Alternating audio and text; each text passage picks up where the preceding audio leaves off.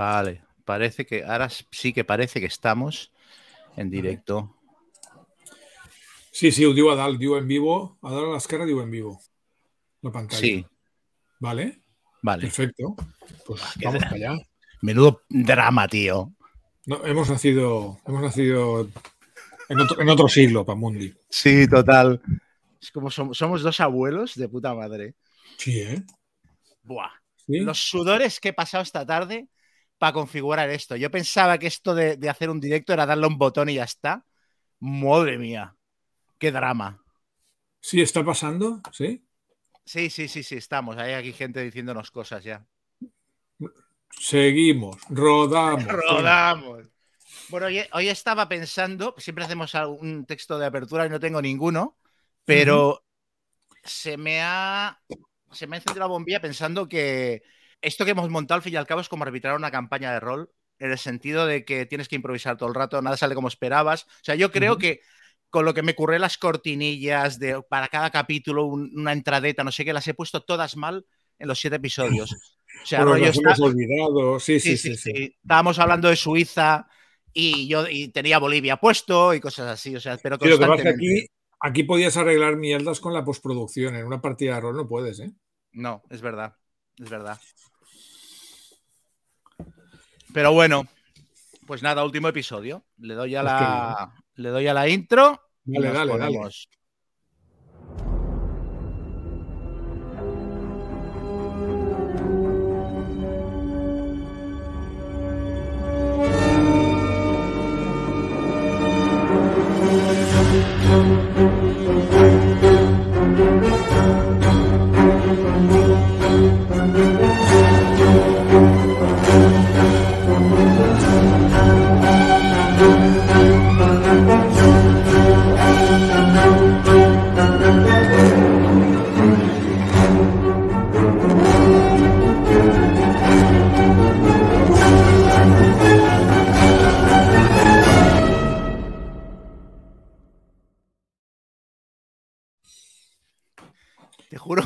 Que no doy crédito de que, estemos en directo y esto funcione. O sea, seguro, seguro, ¿eh?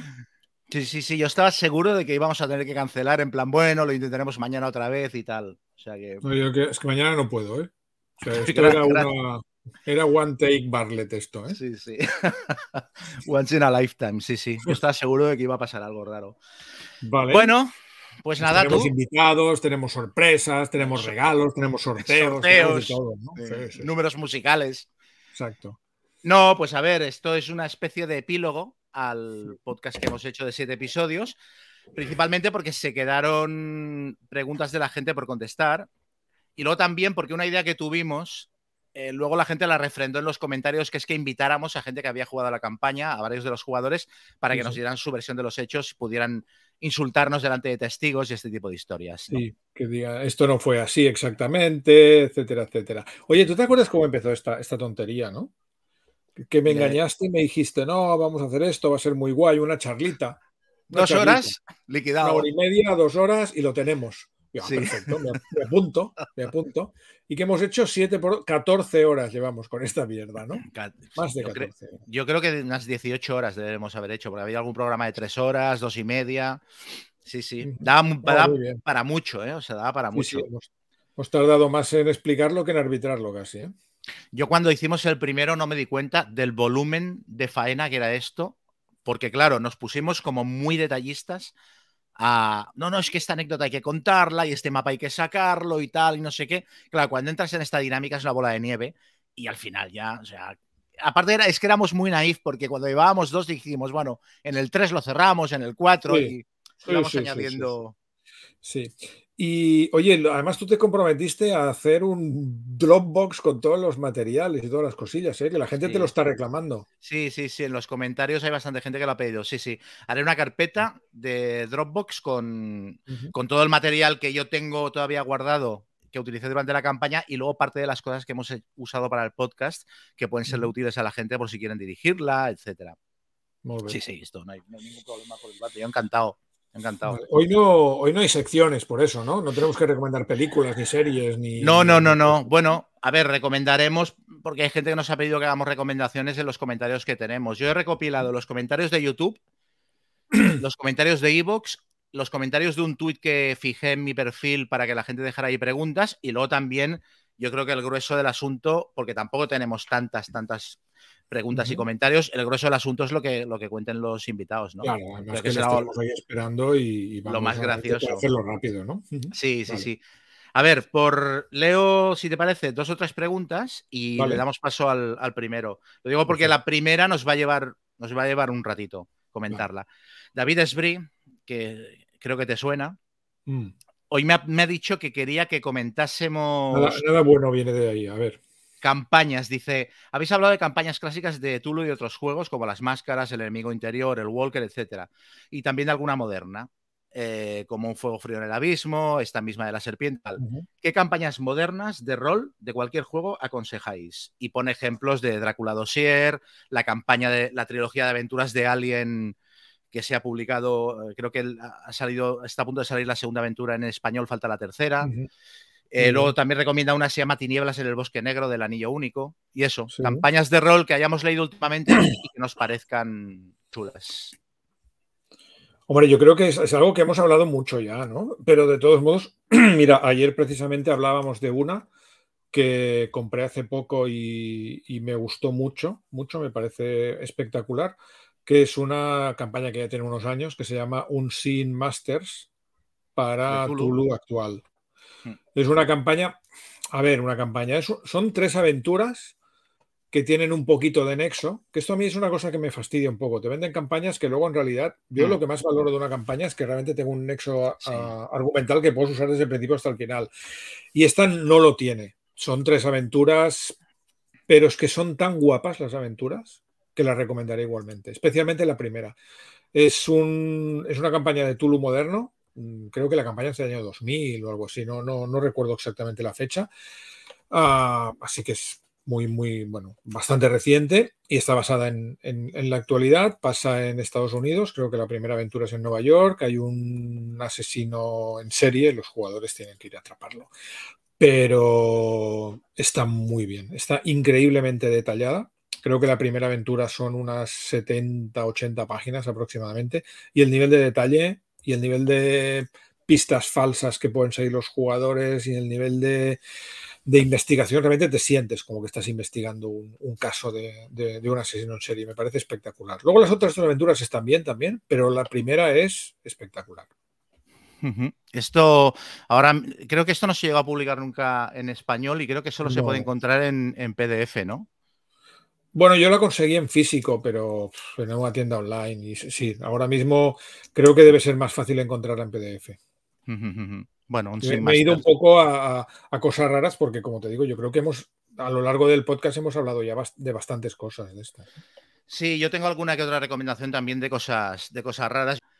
Una que tengo muchas ganas de dirigir. El problema es que no, no tengo, no se me ocurre un grupo con el que dirigirla. Es Jiangxi Blood on the Banquet Hall. Hombre, pero, pero esto es una campaña. Es una campaña autojugable. Es una campaña de rol que incluye un reglamento propio, pero la gracia está en la campaña. Y esto es una campaña ambientada en un restaurante chino, creo que es en Chicago, en los años 30. Y el rollo es que los jugadores son la familia que regenta el restaurante chino. Y entonces, por, por el día, regentan el restaurante y tienen que cubrir todas las necesidades de, llevar al restaurante. Pero por la noche, el restaurante se ve invadido por criaturas sobrenaturales, fantasmas y vampiros y tal, y entonces tienen que hacerles frente. pero y, no queda claro, y no queda claro cuál de las dos actividades es más estresante. Es que las dos, porque lo que me parece muy interesante es que le da mucho peso al rollo de la familia, que tienen que permanecer unidos y ayudarse unos a otros y tal. Entonces, tienen que hacer que el restaurante funcione y sea rentable, pero por la noche tienen que montar defensas para, para defender el restaurante que no les maten. La premisa me parece espectacular y de hecho me, interesa el, juego. Lo que no veo tan claro es el hecho de la campaña en sí a ver, lleva una... para un one shot, pero no sé si una campaña la aguanta esto. Lleva una campaña corta, muy pautada, y luego tiene ideas para expandirla y hacer aventuras propias. O sea, no es una campaña estructurada, te la tienes que hacer un poco tú, pero es que la ambientación me parece tan chula. Y luego la presentación lleva hojas de personaje con, con rotuladores borrables, dados especiales, cartitas, lleva un tablerito en el que cada día la familia planifica el día En plan, ¿qué vamos, desde qué vamos a poner de menú hasta cómo vamos a trincherar la cocina para que los. ¿Quién va a hacer las guardias, no? Exacto, para que no nos entren y tal. Esto me parece acojonante. Me lo compré en Kickstarter hace un par de años o así y, tengo muchas ganas de darle. Me pareció un poquito caro, eso sí también, ¿eh? Sí, a mí esto me costó un ojo de la cara al Kickstarter. Luego lo típico, lo vi en tiendas y tiene un precio mucho más, mucho más razonable. Luego tengo dos más que he comprado hace poco. Una es esta, que es Our Ladies of Sorrow, que es una campaña, a mí me parece alucinante. Y es, una campaña para, para Tulu también y es, una campaña muy original. De hecho, los mm. jugadores no se van a, no puedo hacer muchos spoilers, pero los jugadores no se van a encontrar con, criaturas tulunianas típicas, lo, Lovecraftianas. Se van a encontrar con una especie de monstruos diferentes, míticos, pero el, horror y el terror están servidos. Y esta campaña sí que le, peca un poco de lo mismo que un Sim Masters. Es verdad que las, aventuras quizá les falta un poquito de, nexo entre ellas, pero igualmente son espectaculares. Y hay un final muy, muy, muy guapo y, realmente es muy original. O sea, no es la típica campaña, no se parece, es una campaña que no se parece a nada y por eso la recomiendo. Pues a ver, yo voy a recomendar de lo que tengo por aquí. Ah, mira, voy a recomendar esta. Eternal Night of Lookwood. Esto me lo compré en una tienda de Manchester, no sabía ni que existía. Esto es una campaña para el juego de rol Suihander, Grihander, que es. Lo inventar, ¿no? Sí, acaba de salir espontáneo. Suihander es una especie de em, versión de marca blanca del juego de rol de Warhammer, del clásico. Se, el Suihander se diseñó y se, se, publicó por parte de unos fanáticos de Warhammer en una época en la que había como un impasse que no había juego de rol de Warhammer disponible, la tercera edición no había funcionado y la cuarta todavía no había salido, y entonces dijeron, vamos a hacer un... ¿Cómo, nos gustaría que hubiera sido la tercera edición de Warhammer si se hubiera hecho? ¿no? Y entonces, bueno, el juego se convirtió en un juego de culto, creo que ganó un Eni y ha tenido una política de suplementos muy extraña y un poquito errática, porque luego aparte Warhammer sacó una cuarta edición muy chula y entonces Suihander se ha quedado un poquito en tierra de nadie, pero le están sacando ampliaciones y suplementos muy guapos, ambientados en la, Revolución Americana con elementos sobrenaturales y cosas así. Y esta campaña me entró por los ojos porque me pareció que la portada era preciosa. Aparte, no se aprecia, pero tiene como brilli brillis y tal, es súper guapa. Lleva un mapa dentro a color de, la localización donde está ambientada y tal. Brilli brilli siempre bien. Sí, y es un tochal de 400 páginas que parte de una premisa muy guapa que es que eh, está toda ambientada en un bosque y el pueblo colindante, en el que de repente ha caído la noche, se ha hecho de noche y es noche perpetua y los habitantes no pueden salir de allí. Y entonces los, los, aventureros se quedan atrapados en ese lugar y toda la campaña es investigar qué está pasando para intentar devolver el pueblo a la normalidad. Pero el pueblo lleva años viviendo en la oscuridad. Entonces ya han cambiado los modos de vida, los obreros y los artesanos trabajan de manera diferente porque la falta de luz les obliga a tener que tomar medidas de seguridad distintas, la Guardia del Pueblo se ha organizado de manera diferente y tal, y toda la campaña tiene esta ambientación. Es como una especie de, de, Ravenloft, pero ecológicamente a mí me parece que funciona mucho mejor que, que Ravenloft. Es que Ravenloft tiene WhatsApp, pero ecológicamente me parece un, es, un, desastre. un poco, sí, supongo, justea un poco. Si hoy es lunes, la película de la Hammer que toca es esta. Sí, sí, sí, la novia de Drácula y tal. Esto es, a mí me parece súper guapo y de hecho yo Suihander lo tengo por coleccionismo. Yo no tenía planteado eh, dirigir Suihander porque aparte es un juego es un juego complejo, es un juego de 500 páginas de reglamento muy tocho. Y esta campaña me ha hecho replanteármelo. Incluso he pensado dirigirla con algún juego más sencillo, como clásicos del mazmorreo o tal, pero me parece el argumento y cómo está resuelta súper guapo. Recuerda mucho el Warhammer añejo, la primera edición, cuando nada estaba tan pautado como ahora y era todo bastante más misterioso. Parece muy chula. ¿Tienes más o lo de vamos a, dejar? Yo pues tengo una más. Vale. Pues entonces yo también pongo una más. Creo que este ya la comentaste tú en su momento, Realm of Shadows. Sí. Es una campaña para, para Tulu de la gente de Pagan Publishing. De hecho, está, está mm, creo que es coetánea prácticamente a, Walker in the Wastes y a, todas estas campañas. Y quizá un poquito, posterior. Y tiene una cosa muy guapa pero que no está suficientemente aprovechada, que es que pasa durante la Segunda Guerra Mundial. Pasa, está ambientada en 1940. Y eso es muy guay, porque es una campaña en la que los jugadores no es una no es globetrotting, porque los jugadores no van por todo el mundo, pero van por algunas localizaciones. Y es una campaña que tiene su guasa por eso. Pero yo creo que a la vez lo hace un poco demasiado colateral. Los mm. jugadores no ven, digamos que vislumbran la segunda. Está de fondo la guerra. Un poquito de fondo y tiene, tiene algunos efectos en la partida, en la campaña, pero no lo suficientes. A mí, claro, si te metes en harina de la Segunda Guerra Mundial, pues, pues métete, ¿no? Pero igualmente la campaña tiene gracia y es original. Es muy chula. Yo, de hecho, cuando me planteé arbitrarla, al final no lo hice, pensé incluso cambiarla de época, porque me daba mucha rabia que estuviera ambientada durante la Segunda Guerra Mundial y no pasara nada relacionado con la guerra. Entonces pensaba, yo o la llevo a los años 30 o ya me la llevo a los 50 o los 60, ¿sabes? Por, por, quitarme con ese peso de ahí, pero es muy, es muy guapa, muy guapa. Y yo voy a hacer como última recomendación, eh, esto a mí me parece una obra maestra absoluta del rol. Esto me parece la campaña de rol más eh, importante que se ha publicado en los últimos años. Impossible Landscapes para Delta Green. No sé si tú tienes. ¿Cuántas páginas tiene esto? Porque me ha parecido un tochal. No, esto tiene 400 eh, también. Lo que pasa es que es un papel, el papel grueso con el que Arc Dream publica lo de Delta Green, entonces pesa un quintal. Esto es una campaña que, bueno, aunque no revele mucho, yo creo que viendo la portada ya se sabe quién es el malo, pero el rollo de la campaña, aparte de que es Delta Green, investigación, rollo eh, conspiraciones gubernamentales y tal, paranormales, es que es terror eh, metafísico y terror psicológico. Y terror eh, un poco alucinógeno hasta cierto punto. O sea, juega mucho con eh, llega un momento que si la arbitras bien, los jugadores no saben qué están jugando, que sea real y qué están jugando que no lo sea. ¿Sabes? Tiene mucho. Juega mucho con temas de fractales, la magia vista como fórmulas matemáticas. Sí, sí, eso del Tarín lo tiene. Pero, pero, esto es jugable realmente o solo es leíble? Porque a veces pasa, ¿eh? Hay campañas guapas de leer, pero que luego arbitrarlas es un Cristo que flipas. A mí en general Delta Green me parece que es un juego que se lee muy bien y que flipas mucho cuando lo lees y luego llevarlo a la mesa cuesta un poquito más de esfuerzo del que te imaginabas porque, porque las tramas son complejas y es todo, y aparte es hiperrealista, con lo cual no te puedes columpiar, no te puedes columpiar ni siquiera cuando sacas un arma tienes que saber que el modelo existe y en ese país está presente, etc. Entonces, claro, a este nivel es una campaña bastante compleja, pero a mí me da la sensación de que esta de que esto, los, un grupo que lo juegue y se le arbitre bien, es la típica campaña que la recuerdas toda la vida. Me parece alucinante. Todo lo del me parece una maravilla y lo que pasa es que solo he jugado one shots. Para one shots me parece maravilloso. Para, para campañas todavía tengo que verlo.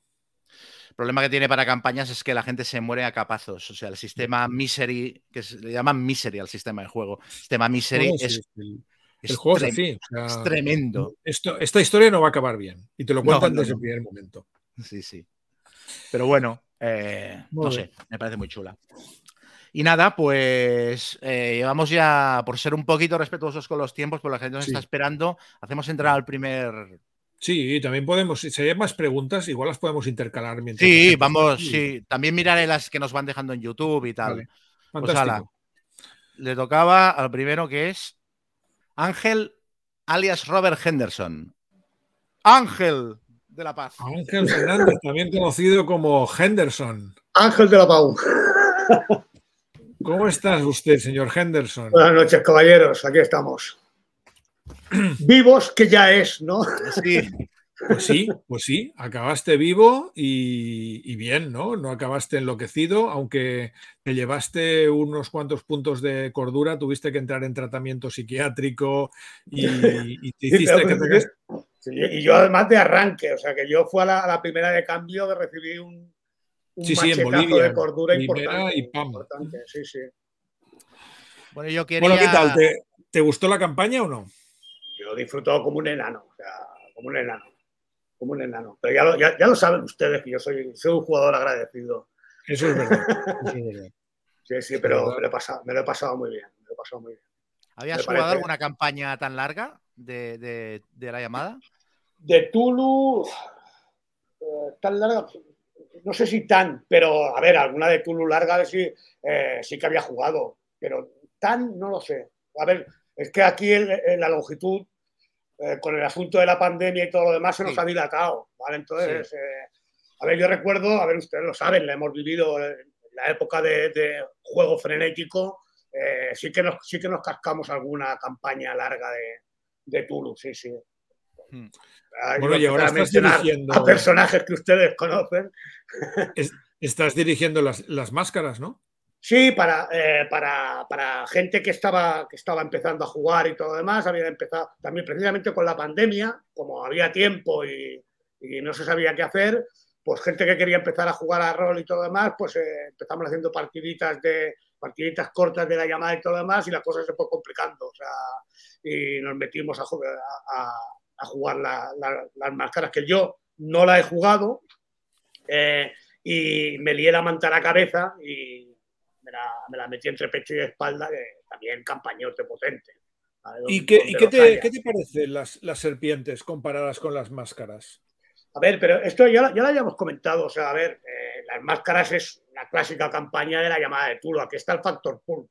Yo creo que el factor pulp es, eh, ha sido un gran invento. O sea, ah. ha sido un gran invento. O sea, para, para, el disfrute como de juego, o sea, yo creo que vamos. Yo creo que han triunfado, pero, pero de una forma escandalosa. O sea, esto de tener estar más puestos y de tener muchas más chances de salir, de salir con vida del asunto. A ver, comentábamos, mi pérdida de cordura, esto en, una llamada de Tulu convencional, me quedo seco allí y, no hay forma, y, ya está, no levanto cabeza. Sin embargo, claro, tú pudiste librar pagando puntos de suerte, limitando la pérdida a la mitad, etcétera. De, la suerte es un gran invento. O sea. Yo, de hecho, yo no sé si volvería a Tulu estándar, habiendo probado el, el Tulu. Yo creo que para cosas así de alta mortandad y tal me quedaría con Delta Green, pero la llamada de Tulu yo me va a costar mucho sí, sí, dejar de dirigirlo en Pulp. Que, claro, que, queda, queda muy árido después de lo Pulp, ¿vale? O sea, la, llamada a pelo, hostia, qué necesidad hay de sufrir tanto. Pero tú estás, pero tú estás dirigiendo las máscaras sin Pulp. Sí, sí, sí, la estoy diciendo. Qué poca, vergüenza. No, pero no, no, mi vergüenza llega, mi desvergüenza llega mucho más allá, porque además eh, eh, la, he adaptado y cogiendo cosas que encontré por la red y todo demás al, al famoso Gunshu, ¿vale? Al famoso sistema Gunshu, ¿vale? Y, sí. y ahí estamos la mar de bien.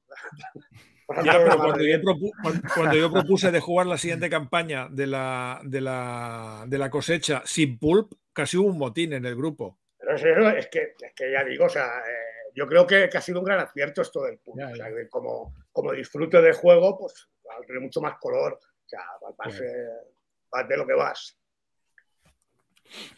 Yo quería, comentar, quería comentar una cosa. Y es que Ángel Fernández hace muchos años creo, me hizo el, creo que el mayor homenaje que se le puede hacer o que yo he vivido como máster de rol, que es que yo a él y a un grupo de jugadores les dirigí una, una campaña de, Far West, bueno, con las reglas de Deadlands, pero era Far West, porque era una, era un, era una aventura de Ricardo Ibáñez que se llama La Balada del Español, con un grupo de personajes muy mítico, capitaneado por su mexicano Chaquito. De personajes y, y de jugadores. Y el tío luego acabó escribiendo una novela que era como una especie de epílogo a la, campaña, donde volvían a salir algunos personajes y tal, que la publicó, de, la publicó de Beer. Sí, sí. Mm. ¿Qué, tiempos, ¿Qué tiempos? Sarita. Sí, sí, sí, sí. Sí, a ver, esto, bueno, ustedes ya lo saben, eh, yo cogí de aquella campaña que nos lo pasamos genial, lo que nos llegamos a reír en aquella campaña. Y, pues de aquello cogí, eh, pues, cogí nuestros propios personajes, y cosas que habían salido durante la campaña y retomarlas, ¿vale? Y, y ahí nos enfrascamos en, en, una, en, una, aventura que en realidad es un homenaje al western, o sea, al western como género. Y, pues, aprovechando aquellos personajes y, todo aquel, aquel, background y todo aquello, pues, pues nos llevamos también la manta a la cabeza. también. O sea, se trató de darle un tono también todo lo divertido que, que había sido la campaña y, y sí, sí, ahí está, ahí está. ¿En qué momento eh, pensaste que, que, estabas muerto jugando la campaña? ¿En qué? ¿En, la de las serpientes? Sí, sí. Hay un montón de situaciones. O sea, a, ver, eh, eh, cuando juegas a Tulu ya sabes que la posibilidad de que te toque a ti la China, eso eh, aun, siendo pub, y entonces es, y se hizo más patente en el momento que cayó el primero. ¿vale? O sea, en el momento que cayó el primero, que sabéis, de pum, una mala tirada aquí, las tal, te pilla la explosión, llega el otro, te hace los primeros auxilios y te acaba de decapitar. O sea, entonces, eh, a partir de ahí se dan un montón de situaciones donde sabes que las cosas pueden torcer y bueno, sí, vas guardándote la suerte y esto para, para salir del paso, pero hay un montón de situaciones cuando, cuando el avión cuando el avión, cuando se nos estrelló el avión, yo digo, ya está, aquí sacando de personajes que de aquí no salimos, vamos, pero estas, estas subieron un montón. Cuando sale el monstruo aquel en la plaza, se eh, convoca a toda la multitud y todo demás, ya verás, o sea, esto, esto se nos lleva por delante a todos, pero estas un montón. Montón. Y eso, que el, y eso que el lema de tu personaje era ante todo prudencia. Ante todo prudencia. Esto... me parece buenísimo. ante todo prudencia. Ante, todo prudencia. O sea... sí. lo que pasa es que, claro, eh, eh, hay un momento eh, pues que el personaje se ve abrumado por la circunstancia y entonces, claro, todos, todos, estos, todos estos principios de, de prudencia y de, de, raciocinio saltan por los aires, claro. Sí, pero hay que, hay que, ahora quiero, quiero que ahora que la gente te está viendo la cara, que sepan que tú fuiste el cabecilla que instigó al resto del grupo a no bajar al famoso pozo de la escena inicial en, Bolivia. Es que era una insensatez a todas luces. O sea, vamos a ver. O sea, yo es que sigo, sigo con mi argumentación. Un grupo de personas, de personas que acaban de contratar, porque son unos perdidos de la vida, en una organización a que vayan a hacer una misión humanitaria que se ven ahí paseando por un sitio, un descampado donde Dios sabe qué ha pasado, y se encuentran con ese pozo y lo primero que se les ocurre es bajar, venga ya, hombre, o sea, eh, no, no, no, no, no, no me lo como. Entonces tuve que explicárselo a mis compañeros que eso era una imprudencia, era una imprudencia, y, se impuso la sensatez. luego, luego, por lo, que, por lo que he podido oír aquí en este podcast y eh, eh, lo que había en el pozo, yo tenía razón, no era para bajar. aquello no era para bajar. Sí, sí, aquello no, no, tenía las condiciones de seguridad mínimas, está claro. hombre, un pozo ahí que no se ve, tiramos, no sé qué tiramos para ver y, no, se, no se veía ni, cuándo llegaba al fondo. Y quita, hombre. hay, hay una, una, especie de escaleritas ahí, la verdad, en la piedra. Y yo decía, sí, sí, de cabeza.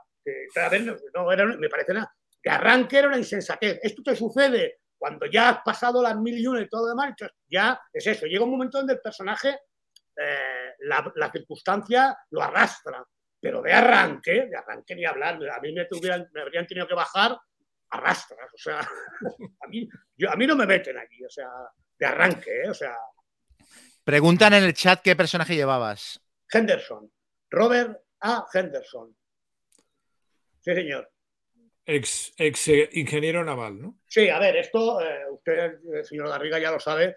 Esto cogí, además, cuando me decían, hagamos, hagamos personajes más, cogí la biografía de un escritor de ciencia ficción que a mí me gusta mucho y la adapté, ¿vale? O sea, entonces cogí, adapté su biografía al nuevo personaje. Y, entonces, sí, era, era un, individuo que había estado, había tenido una breve carrera militar, pilló una tuberculosis, lo echaron del, bueno, lo, licenciaron y todo lo demás, y a partir de ahí pues había dedicado, pues bueno, a ver, ¿y ahora qué hago? ¿no? O sea, eh, ¿ahora qué hago con mi vida? Y era aficionado a, a, la web, a la, web tech, a la tecnología rara y cosas así, lector de, de Pulp Magazines y cosas de estas, o sea, eh, y entonces eso, pues, eh, y bueno, tenía, tenía un, un tío, un tío que, que al principio se le había enseñado toda una serie de, de destrezas en el arte de la falsificación. En fin, algo sencillo. Oye, ¿y en qué momento te parece que tu personaje brilló especialmente o cuál fue tu escena favorita eh, protagonizada por, por Henderson? O sea, en que digas, aquí, aquí fue el protagonista, fue la estrella. A ver, hubieron algunos momentos donde eso, que te salen en momentos críticos tiradas definitivas, o sea, que encima haces eh, impactos, impactos críticos. Me acuerdo cuando el famoso cacharro aquel... Eh, el inversor de gravedad. Es que íbamos a unas tiradas casi imposibles. Y es que, es que creo que me casqué dos seguidas, o sea, de, aquí esto voy, lo hago funcionar y además funciona de la mejor manera posible, ¿vale? Entonces, claro, ahí brillas, ya lo creo. Sí, sí. Ya lo creo. Yo hubiera dicho lo mismo. Yo creo que en la escena final ah, entendiendo cómo funcionaba el inversor de gravedad y aplicándoselo a, Rose Medham en el, en el cogote fue, fue un momento de, grandeza. Sí, luego también, pues mi personaje tenía, precisamente por su formación militar, tenía muy buen, muy buen, muy buen porcentaje, bueno, muy excelente porcentaje en, disparo con, rifle, con, escopeta y todo lo demás. Y entonces también ahí los momentos de tiroteo también, también hicimos algunas. Y, Ángel, como, como jugador, tuvo un momento especialmente guapo que fue la última escena cuando estaban luchando con los bastones, eh, con las lanzas. Él me miró y me dijo, se me ha acabado la munición. Que yo no estaba llevando bien el registro y él dijo, se me ha acabado la munición. El resto, el resto del grupo lo quería pelar directamente. Pero, es, que me, es, que me, parecía dramáticamente, me parecía, me parecía una honestidad nunca vista. Que sí, pero Es, que, estaba, estaba metido en, en, harina y todo lo demás y que ya llevábamos la presión de que lleváis las armas con apenas carga y para mí esto contribuía al drama, ¿sabes? y, entonces yo iba contando, cada disparo que hacíamos iba tachando una carga y cuando llegamos a la última es que me parecía lo más dramático del momento. dije, jefe, eh, sí, me gustaría seguir disparando, pero me parece que no. Y entonces salga el sol por antequera, ¿sabes? pero es que, es que dramáticamente yo creo que era lo suyo, vamos. Muy bien. Así da gusto, sí, señor. Eh, bueno, respondo rápidamente tres o cuatro comentarios que han salido por el, texto. Eh, hay uno que es muy interesante y, sistemáticamente en todos los episodios me he olvidado de comentarlo, que es que hay una campaña de Actum Tulu que no sé si se ha publicado creo que ha salido en PDF, pero el libro todavía no, que se llama The, Serpent and the Suns, que es una campaña ambientada en el norte de África y claro, con ese título ya te puedes imaginar quién son los malos. Entonces, incluso podría tener gracia jugarla como, como segunda temporada de la Serpiente de dos Ajá un resurgir, ¿no? De ¿Pero qué me estás vendiendo algo? No. que nos la han preguntado un tío que dice que la siguió en el Kickstarter y tal. Y yo me acuerdo que la vi hace como dos o tres episodios. Dije, esto, coméntalo, coméntalo, coméntalo. Y me olvidaba y ahora pues eso. Ah, y luego también recomiendan mucho otra campaña del Green que se llama Iconoclasts, que también la tengo por aquí. Que esta es... Sí, esta creo que me la habías comentado, pero esta me dijiste que también era muy dura de, leer y de arbitrar, ¿no? No, pero esta es más cortita, es bastante más cortita. Esta está ambientada en Oriente Medio y es como mezclar mitos de Tulu y Homeland. O sea, bueno, grupos terroristas y el desierto y cuevas y. No, está mal, no está mal. Unos Bin Laden y unas cosas, muy bien. Y luego. Ahora que, ahora que, espera, ahora que Chema ha dicho esto, ¿tú volverías a rescatar a Henderson para una para una última cruzada, en plan Indiana Jones? ¿O, no? ¿O crees que ya, ya, ha vivido bastante y prefieres conservar el recuerdo de que el hombre sobrevivió a todo? Y tanto, y tanto. O sea, si, la circunstancia lo, lo, pide. Y, sí, lo que pasa es que ya, ya, saben cómo soy yo, pues yo lo cargaría con todas las puñetas del tiempo que haya pasado por medio. O sea, ya sabes, yo, yo, al personaje le haría pasar, le haría sufrir el paso del tiempo, está claro. Sí, sí pero sin, ningún problema, sin ningún problema. Y tanto, qué divertido. Pues a ver, llevamos, vamos bastante cronometrados. Hacemos entrar al. Al siguiente, que pase el siguiente invitado. Sí, señor. Sergi alias Howard Spark. Howard Spark.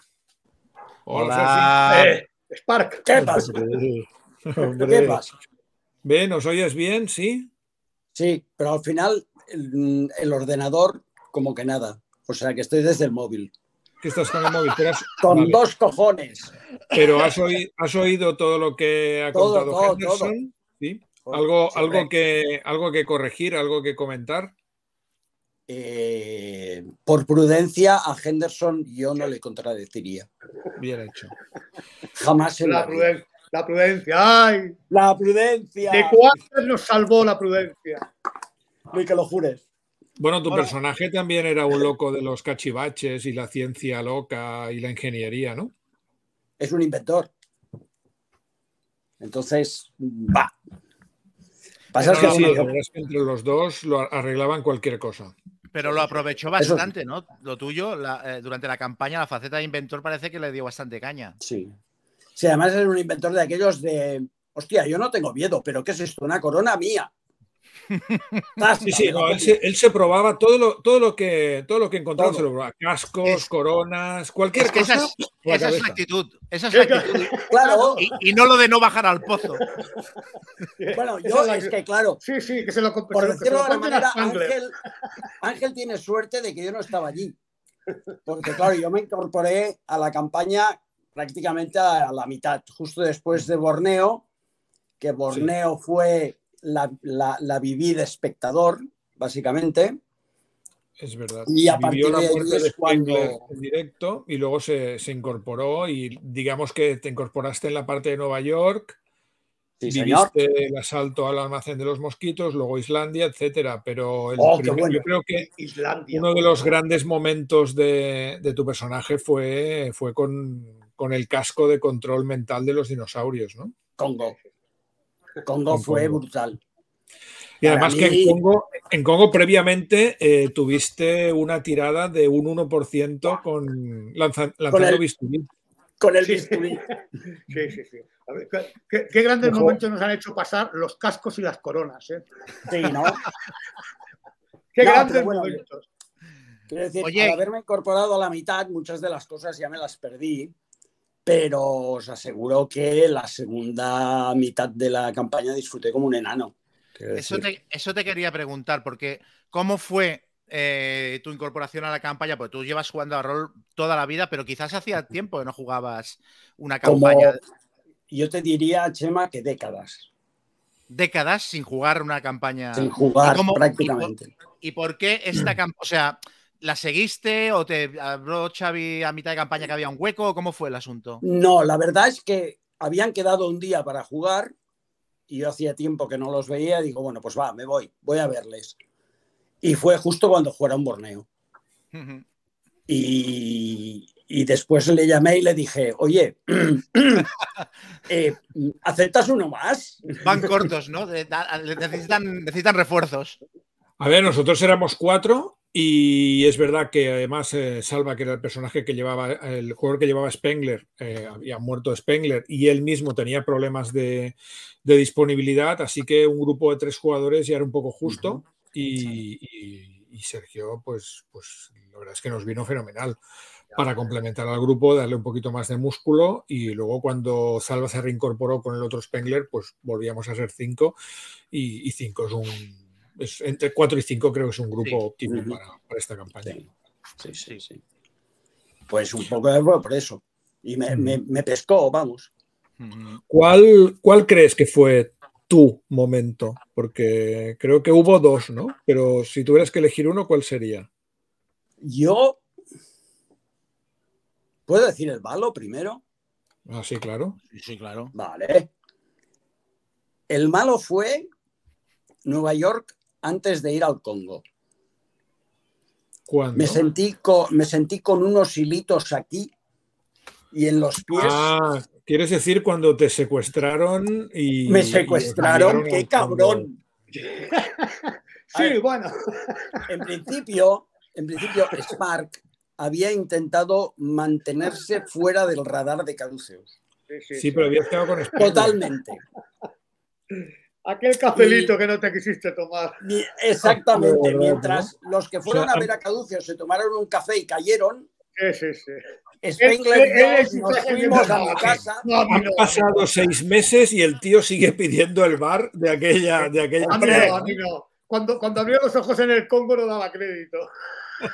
Hombre, a ver, Spengler y yo nos vamos a mi casa a tomar una cerveza y de repente detrás de la puerta salen Sergio, unos tíos y necesidades del guion. Se dice sí, sí. necesidades del guion. Todos ya, ya, ya. Todos estábamos estupefactos, bueno, pero lo suyo...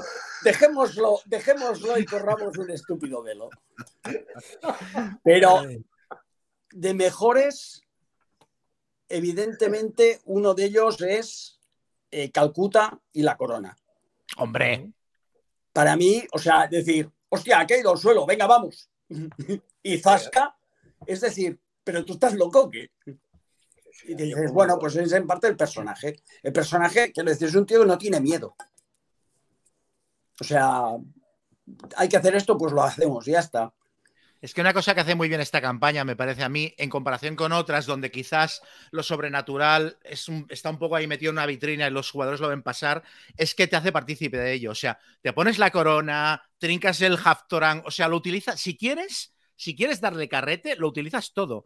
¿Sabes? Y creo que es una que es un cambio de tono muy chulo respecto a, campañas como las máscaras y tal, donde es todo un poco más contenido y más clásico. Aquí eh, aprieta todos los botones, que es lo que... el, no, no, pero, de gravedad soluciona, el día. Spark, Spark es eso. Spark dices, ah, pues mira, una, un aparatito, vamos a ver qué es. Hmm. Y, es que, es que pero también... perdona, perdona. No, también el, el otro es lo del, lo del casco del, del jinete del tiranosaurio de ponérmelo dentro de la pirámide y llamar a los niños. O sea, aquello, yo dije, esto es el no más. O sea, dos tiranosaurios. Aquello, claramente, aquello claramente salvo el día también, porque estabais atrapados en la pirámide, rodeados de hombres serpientes, y que te pusieras el casco de telepatía y consiguieras atraer la, llegada de los dos, las dos crías de tiranosaurio para que os ayudaran, aquello salvo el día. la, pirámide también temí por, temí por nuestras vidas, ya lo creo. La pirámide. Yo, que, estaba, yo que estaba confiado que con, un poco de discurso aquello se arreglaba.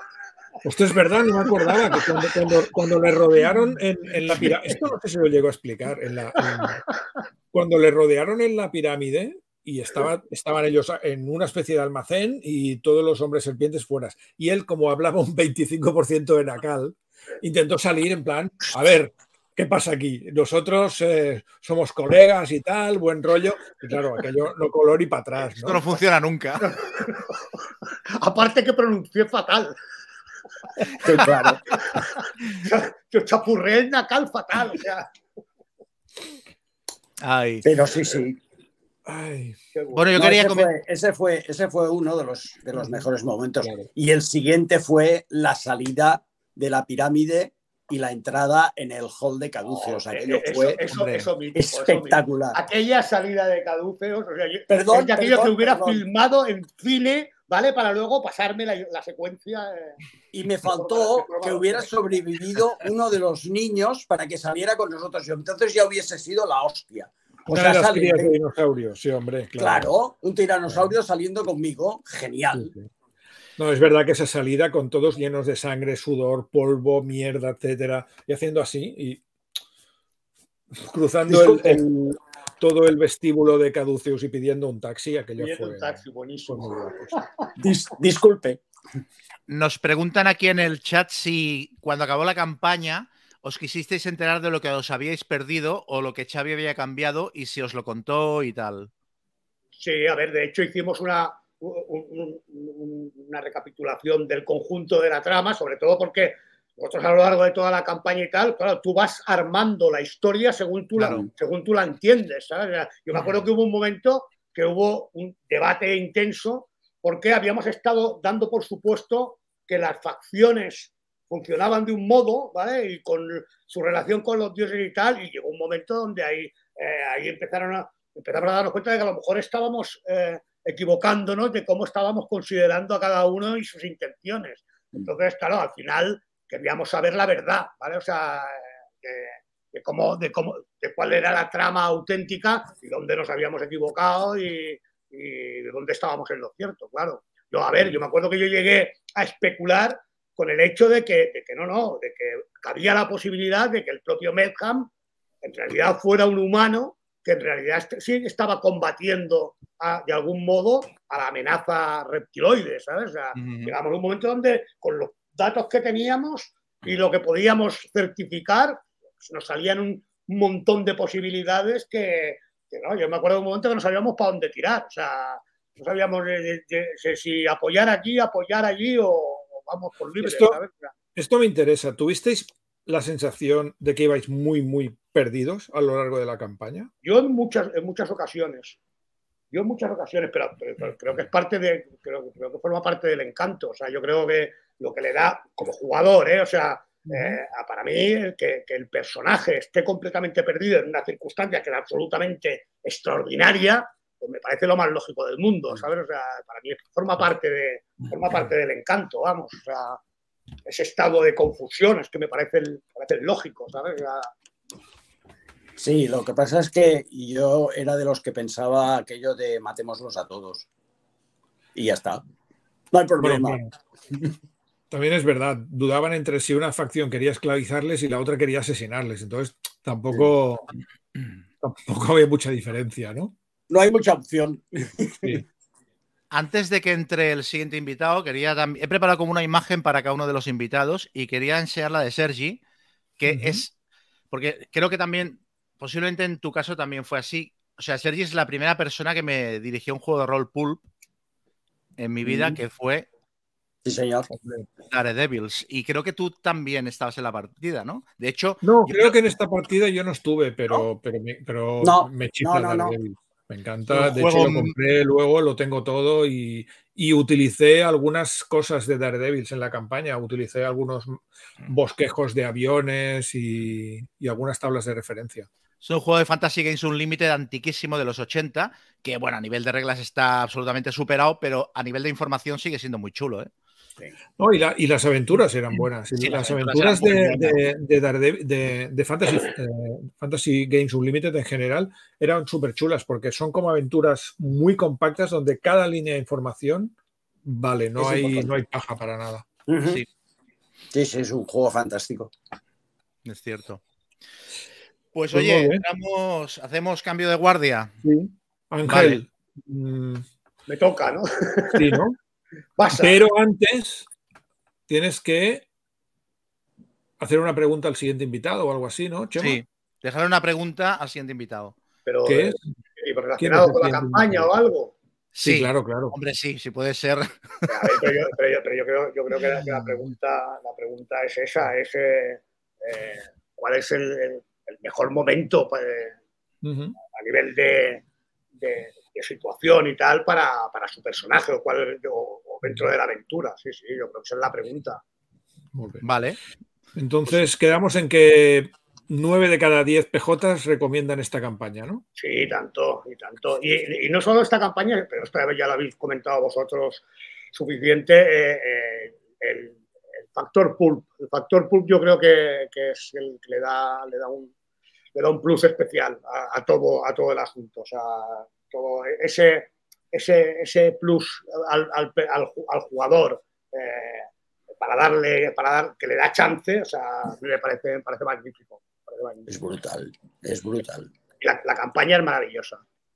Muy bien. Bueno, Ángel, pues muchísimas gracias y nos vemos dentro de siempre, 10 ya días en, en la Eh, siguiente eh, campaña. en Vermont. En Vermont. ya, Sí, ya hablaremos, ya. Virtualmente. Adeu. Gracias. Un beso. Ángel. Y se incorpora Marta, alias Lola Álvarez. ¡Ay, Marta. qué amor! Sí, ¿Cuánto tiempo? Marta. Hola, ¿qué tal? Hola. Hola. Marta. Sí. ¿Qué guapa. tal? Hola, Sergi. Decía que nos Gracioso veíais. ¿eh? ver, sí, ver a un jugador con el que has jugado, pero jugando una campaña a la vez que tú, con otro máster con el que has jugado. Es todo Sí, eso no, no, no pasa mucho. Top plagat un poquito. ¿eh? Sí. un poco así. ¿Hay foto de Lola Álvarez? Eh, Hay, hay fotos. Hay, fo- hay fotos. Hay foto de, de planteamiento, nudo y desenlace. Correcto. Pero al final acabó normal, ¿no? Sí, al Sí, final volvió a su verdadero ser. Vale. Sí, pero ya ves, ¿de qué me sirve si estoy viviendo en Mu? Bueno, mm, busca, busca Spengler. Exacto. Ah, ¿también está? Claro, Sí. Vamos-. Sí, sí, el hermano eh, de Spengler, el, el segundo Spengler. Ah, muy bien. Piensa que la vivienda en Mu está mucho mejor que en el mundo real. Mucho más espacio. Sí, sí. Sí, Bueno. el problema de Spengler es que justo antes de quedarse atrapado en Mu había desarrollado ah, fobia eh, a los terror a los monstruos. sí. Maravilloso. Mal lugar para vivir. Sí, maravilla. Bueno, Marta, ¿qué? ¿Qué te pareció la campaña? ¿Qué... ¿Cómo lo viste? A mí me gustó mucho. Bueno, a mí me gusta jugar Pulp. Yo creo que juego Pulp, aunque me arbitre en Tulu normal. Entonces, para mí me iba muy bien porque tenía más posibilidades de sobrevivir que en una campaña de Tulu normal, ¿no? Sí, sí. De Yo es que hecho, estaba es- pensando, y Tulu, Tulu, poco habré jugado. Siempre hay un, Sí, Hombre, ese, el- ese Walker bueno. pero no jugamos, no jugamos con el sistema de Tulu, es verdad. O sea, lo No. jugamos con, con Vampiro. O sea, Marta, de hecho, con el sistema de Tulu ha jugado bien poco. Ha jugado con Sí. otros sistemas. Sí, sí, Sí, sí. jugado con todo. Pandemonium, Sí. Yo tengo, yo tengo que decir que es mi primera campaña de Tulu y empecé a jugar con 18. Imagínate. Imagínate. No voy a, no voy a decir mi edad. Bueno, yo estoy, yo estoy jugando ahora mi primera campaña de Tulu. Es de- no es de la llamada, es del rastro de Tulu, pero yo no había jugado una campaña de Tulu nunca, las había dirigido siempre. Claro. Claro. Sí, sí. Pues eso, ¿qué? ¿Cómo, cómo lo viste? No, a mí, a ver, a mí me gustó mucho porque el Tulu clásico, es que me parezca mal, pero es más investigación, más lento, ¿no? Y a mí me gusta que tenga un poquito más de acción. Entonces, esta parte de pulp tipo más Phantom, ¿no? A mí me mola mucho. Rocketeer, ¿no? Es un modo de jugar que a mí me gusta mucho, la verdad. Y aunque intentamos, te lo juro que intentamos empezar la campaña en plan light, de... no- no, como jugadores dijimos, Bueno, a ver, "Ay, perdona, perdona. Vosotros no jugasteis. Nosotros jugamos Pulp y vosotros jugasteis Super Pulp, Mega Pulp. Porque, el, claro, el primer día os tirasteis por una cuerda a, un, a, un, a una cima insondable, luego hicisteis un picado con un avión para recoger Sí. a alguien que se había caído. O sea, Sí. eso fue Pulp Sí, elevado a la Pulp. ¿eh? sí. Y el carro artillado. El, el carro artillado. Sí, que me han vuelto, artillado. Me han vuelto a preguntar, han vuelto a preguntar en el chat que si lo vas a sacar en A Time to Harvest. Hay mucho barro. Yo, estoy, a- yo aquí estoy con, tus, ¿eh? estoy con tus jugadores, ¿eh? O Estás sea, con tus jugadores, ¿no? Sí, hombre, sácaselo. Bueno, pero para matar unas Bueno, moscas no visto, hace falta. visto lo que se encontraron el otro día, más con carro artillado, igual necesitarían un antiaéreo, una batería antiaérea. Nah, Y ya está, no puedo decir más. Todo tiene una explicación científica. Claro. No, Bueno, yo sí que voy a Marta. decir, sí, aprovechando, había un comentario de hace unos, no sé, alguno de, las, um, de los capítulos anteriores que decía que igual Chema era un poco María arbitrando y que habíamos sobrevivido porque en realidad ah, no tiraba de la. Este chico no ha jugado nunca con Chema. Chema mata fácilmente, fácilmente y hace muchas tiradas en abierto, muchas. Que tira Demasiadas y- probablemente. No, pero igual sí, igual sí que ha habido un cambio, ¿eh? porque en Walker eh, creo Que ha murieron una, una docena de personajes. Aquí no he dado tiempo, es más Entre corta. poco y demasiado, sí. Ya. No, con corta. es- la verdad es que yo me quedé sorprendido de la resistencia que tenían los personajes. ¿eh? Sí que hubo escenas de, ah, ahora me lo cargo. Tiraba en abierto y me decía, no, los 30 puntos, no sé qué. Siempre había. Claro, claro. Es verdad que entre los puntos de suerte y el doble de puntos de vida, mm, la cosa, la cosa claro. cambia. Lo más mítico fue cuando. eh, cuando el personaje de Juan. digo, aquí sí que me lo cargo y cogió a bueno, bueno, la puso delante del lanzallamas para salvarse. Aquello.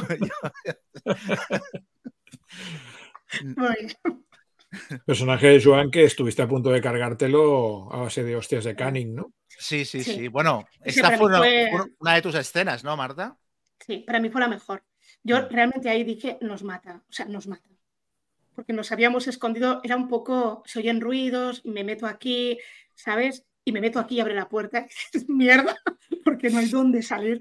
Y dijimos, nos mata, este tío nos mata, ¿no? Y yo pensaba que a mí me, a mí me ahogaba. Y mira, Joan salvó la situación, pero estábamos muertos. ¿eh? Y era muy dramático, porque era un tío Sí. que no te podías cargar, era muy duro de pelar, estábamos pegando con todo y no le hacíamos nada. Y decíamos, guau, tío, es que no teníamos nada, nada, ni un arma, nada, nada, nada. Sí, sí, O'Driscoll y Henderson tuvieron una escena muy parecida a esto. Y yo, pen- y yo como máster pensé, los voy a matar. Lo que pasa es que, bueno, mm, eran las tantas de la mañana, la mañana hicieron mucho ruido, empezó a despertarse todo el mundo en el hotel y el tío se piró, pero les fue, Sí, sí. les fue de un pelito. De todos modos, tú, tú, Marta, salvaste muchas veces al grupo. eh. Por, por las cosas que ha ido contando Chema, creo que salvaste muchas veces la situación. Yo pensé que estaba a punto de morir muchas veces en realidad. Estaba pensando, ¿en qué momento estuviste a punto de morir? Y pensé, cuando me caí en el agujero, cuando el nightgown me tiró del avión, cuando se entré en la Torre Meckham, cuando me secuestraron y me convertí medio mujer serpiente. Aquí, eh, aquí nos han preguntado algo relacionado con esto. Dice Diego Centeno Blanco nos pregunta: ¿te- ¿temiste en algún momento que tu personaje acabase convirtiéndose en uno de los malos o traicionase al grupo? Bueno, yo de normal ya me conocen por traición. Sí, sí. Traiciones y tal, es verdad. Hubiera sido lo esperable, ¿no? Sí. No, la verdad es que Chema sí que más o menos me dejó claro que tenía control sobre mi personaje, pero había veces que sí que me monigoteaba. Y esto también conocéis a Chema y fácilmente Papet. y de repente soy un huevo serpiente, un bonito, guapo. Sí, de hecho, no me hiciste, super colega de Rose Medham, ¿no? Ah, Sí, sí. Pero es que a mí me pareció siempre bien esta mujer. Muy Sí, elegante. genial. Muy elegante. Muy elegante, Sí, saber elegante, estar. Saber estar, formas, muy amable. Sí, sí. sí. Muy bien. Tiro Hombre, cuando me tiraron el, el spell del armario ya no, tanta gracia no me hizo. Aquello Ah, es verdad, el spell del armario. Pero no de- fue ella, fue su padre. Acuérdate. Aquello de ence- encerrada en el armario, aquello fue tan bueno. Qué risa. Fue hermanos Marx. Hermanos Marx. Sí. Yo, de todas maneras, el único momento en el que sí que soy consciente de haberte monigoteado fue cuando apareció Tiranish en Calcuta, que ahí sí Ah, que dije, sí. bueno, te mesmerizas y sales corriendo hacia ella por entre las calles y tal, y el resto del grupo ahí fue cuando se montó el coche artillado y tuvo que ir detrás tuyo, porque ahí se estaban planteando Cera Cormac y abogaba por, cogemos el coche artillado, nos piramos de aquí, no tenemos que hacer nada en este sitio, pero claro, cuando tú saliste corriendo a encontrarte con Tiranis, tuvieron que dar media vuelta y cargar con el coche artillado, o sea... Claro. Sí, sí. Sí, porque en la campaña de Xavi nadie se convirtió en hombre serpiente ni parecido. Eh, hubiera sido Egon Spengler, que fue el que recibió el rayo del rubí en el templo de Bolivia y de hecho empezó el proceso y, tuvo, bueno, tuvo el proceso en, los sótanos de Caducios, que de hecho allí fue cuando vio de refilón la fuga de, de, de Tiranis, aunque el tío no le dio ninguna importancia y luego ni siquiera se lo comentó al grupo. Y, y el- y en el capítulo siguiente en, en Borneo se murió, entonces ya no, ya no hubo, ya no hubo más. De hecho, claro, mm, se fue a la tumba sin explicarles a los jugadores lo de Tiranis. Genial. Es Sí, sí. Yo fue un momento dramático, ¿eh? cuando yo me convierto realmente en mujer serpiente y mudo toda la piel, que estoy en un lago o en un río, ¿no? Y, y me encuentra el personaje de Pera, Taylor, y me encuentra convertida en serpiente y eres en plan, es un monstruo, pero es mi amiga, o sea, fue, fue muy dramático, ¿eh? Ese momento. Qué mono. Tam- También preguntan por aquí eh, si puedes recordar el momento cómico más divertido de la campaña, porque di- alguien dice, me parece que está en un error, que yo soy muy, muy aficionado a sacar PNJs cómicos en las partidas. Yo creo No que sé de qué me hablan. esto no tiene ningún sentido. Sí, hombre, A lo, sí. a lo Sondro era, era era- Nosotros tenemos Bueno, mucho cariño. bueno, Alessandro. Sí, Sí, Tenemos un, un- un track record, ¿no? Con la SRG. ja, es verdad. En, en una- en la, en Mi- la campaña mis, de Dungeons- mis hermanos. En la campaña Mis de Dungeons Dragons, la campaña de Dungeons Dragons, rescataron a la gente de un pueblo, se llevaron como a 20 personas y me preguntaron cómo se llaman. Digo, ahora tengo que inventarme 20 nombres. Entonces se llamaban Ja, DG, Ja, de DGB. DGBR. Y, sí. y al final solo quedó Boogie. El único que sobrevivió fue Boogie. Pero Boogie fue un miembro más. Sí, sí, porque no tenías a mano, no tenías a mano el listado de la selección gabonesa de balonmano, ¿no? No, no. Ay, No, y con bueno, bueno, bueno, bueno, a mí no me caía del todo bien, pero a los Ondros sí. A los Ondros. Bueno, no le caía bien a nadie, porque creo que Keka la odiaba con todas sus fuerzas, ¿no? Keka quería no le caía matarla. bien. Keka quería, está- quería, o sea, plotear para matarla. O sea, dejarla tirada en una. Para mí, perdón, el momento más cómico fue cuando estamos en, en el hospital, en aquel hospital en, en la campiña, que van, no, que va eh, Pera y Miguel a acercarse a las enfermeras que Ah. son medio serpéntidas. El ¿quieres El ponche guapa? el Congo. El ¿quieres ponche? Es la frase Sí. que me sale para ligar. Es, es increíble. O sea, tenemos que ganarnos a la enfermera y salen los dos de noche, se le acercan y le dicen, ¿quieres ponche guapa? O sea, fue la O peor sea, yo idea. Aquello fue brutal, fue mucha risa, es verdad. En fin. No. Bueno, no, es- no sé. Pues Eh, nada, eh, Otro cambio de guardia, ¿no? Sí. Gràcies, Sergi. Eh, moltes Le voy a gràcies. hacer una Eh, pregunta, ¿no? ¿Alguna preguntilla o algo para, ¿Quién ¿Eh? era? ¿El Joan? La queca. Vale. Ah, ¿Algún, algún último, últimos comentarios, Spark? eh, sí, el- el- si eres un hombre serpiente, tienes unas escamas. Esas escamas protegen de los balazos. No lo sé. De cara, de cara a Spark, eso le interesa. Sí, en, según las reglas, creo que tienes dos puntos de Armadura armadura natural. natural. Dos, sí. Dos puntos de armadura dos. natural. Bueno, Solo dos. a ver, dos en, en la llamada de Tulo es bastante. O sea, puede ser la Sí. diferencia entre vivir y morir, ¿eh? A Marta le salvaron unas cuantas veces los dos puntitos. Bueno, ya, ya nos encargaremos de subir esos dos. Sí, ¿no? Muy Ya, bien. ya lo investigarás. No hay problema. Armas secretas de la Luftwaffe, sí. Muchas gracias, Sergi. Adeu. Un beso. Adeu. Y teníamos una serpéntida y pasamos a tener dos serpéntidas. Ahora tenemos dos serpentidas. Molt bé. Keka, alias Emilia Baeder, alias Ann Eder. Hola. Efectivamente. ¿Qué tal? Pues, Teníamos dos serpéntidas que además hicieron la vida del máster lo más insoportable posible. Recuerdo, Emilia Baeder, Ann Eder. eh, eh, es dos- que era mi nombre artístico. Ah, vale. Sí, ver. buena actriz. Mi, mi personaje era, estaba fusilado completamente de Hedy Lamar, Ujú. Entonces era científica y artista. Entonces el nombre de actriz era Ann Eder, pero el nombre de nacimiento era Emilia Baeder.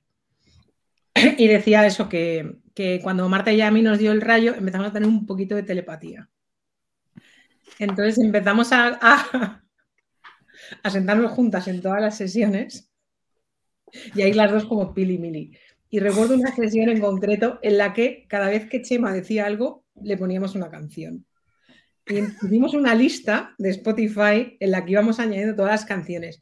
Entonces lo he estado mirando hoy, las canciones son Macho Man, La cabalgata de las Valquirias, The Winner Takes It All de ABBA y Chema, por favor, callaros. Y las dos allí. ¿Qué está pasando ahora? ¿Qué ponemos? ¿Qué ponemos? Ah, ¿cuál idea? Que era la campaña. Tarandera el padrino, o sea, le estuvimos tocando las narices toda la campaña con eso, pero fue Qué súper paciencia, ¿eh? Qué paciencia. sí. Pero la, la idea de.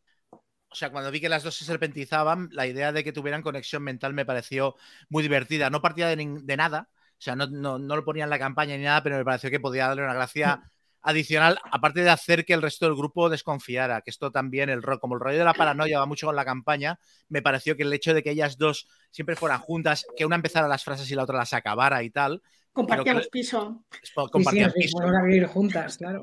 Sí, sí, sí. Perfecto. Esto me pareció muy sacó yo le que quería, yo le quería preguntar a Keka que igual de todos los jugadores era la más ah, la que menos experiencia tenía en una campaña tan larga, ¿no? Entonces, que Mm. cómo, cómo viviste el hecho de, de participar en una, en una aventura tan, tan larga y tan compleja y tan alambicada como esta. Mm. Pues claro, yo lo que había jugado más, la- bueno, empezamos una campaña que creo que dejamos a las seis sesiones y lo demás había jugado sesiones, no sé, cuatro one shots, cosas así. Entonces, eh, o sea, por una parte iba, o sea, tenía una mesa de jugadores de campeones de España y yo no tenía ni puta idea. Es verdad, es verdad. Sí, Sí. es verdad. Había, verdad. Sí, sí. en ¿Dos? había dos dos? campeones de España de Dungeons and Dragons en nuestra mesa. Y yo allí con un síndrome de impostora tremendo. Eh, y de hecho, había momentos en los que me entraba pánico escénico. A veces tenía que justificar un, volver a tirar unos dados o algo así y me quedaba en blanco, o sea, me quedaba ahí un poco... Pero yo creo que me metí a saco con la campaña, con el personaje, con todo. O sea, eh, recuerdo algún, después de alguna escena especialmente mítica, sobre todo, llegar un lunes al trabajo en plan, ¿qué has hecho este fin de semana? Bueno, es que iba pilotando un avión y lo, estaba contando y es, espera, a ver, esto me había pasado. Y, y la verdad es que me, me, me metí a saco y me ha encantado. O sea, me, ha- me ha Qué guay. parecido súper divertido, le he cogido mucho cariño al personaje. Eh, En mi primer cumpleaños después de haber empezado la campaña, que Albert Monteis estaba haciendo dibujos por encargo, Chema le encargó el, el dibujo de mi personaje y está colgado en mi salón y le tengo muchísimo cariño. y viví siempre pensando que iba a morir, porque además se encargaba de recordarme cada vez que podía, íbamos a salir de casa y me decía, hoy vas a morir. cada vez. Bueno, mañana perderás a tu primer personaje. ¿Esto? Cada y luego hay, otra cosa que te quería preguntar y es eh, ¿por qué ese odio a bueno bueno? Hostia, es que, mira, es, ese momento de la campaña en el que has hecho una misión en la que te han tomado el pelo, te vuelven a enviar a otra misión. ¿E-, ¿Eras la segunda o la tercera, eh, Islandia? Era la tercera. Eh, Creo que es la tercera ya. La tercera. Bolivia, Borneo, Islandia. Sí, y era, o sea, no sé por qué vamos, porque nos están tomando el pelo estos hijos de puta. Y llegamos allí y la guía que tenemos es una vieja que solo dice, bueno, bueno, a todo lo que le preguntamos. ¿Pero dónde tenemos que ir? Y yo es que la quería matar. O sea, le cogí el odio más profundo que nunca a nadie, precisamente por eso, porque era, es que, o sea, estamos otra vez jugándonos la puta vida por esta mierda de organización. Esta señora. Sí, que, cae de la parte radical. Sí, sí, sí. No, o sea, yo cuando murió, me alegré.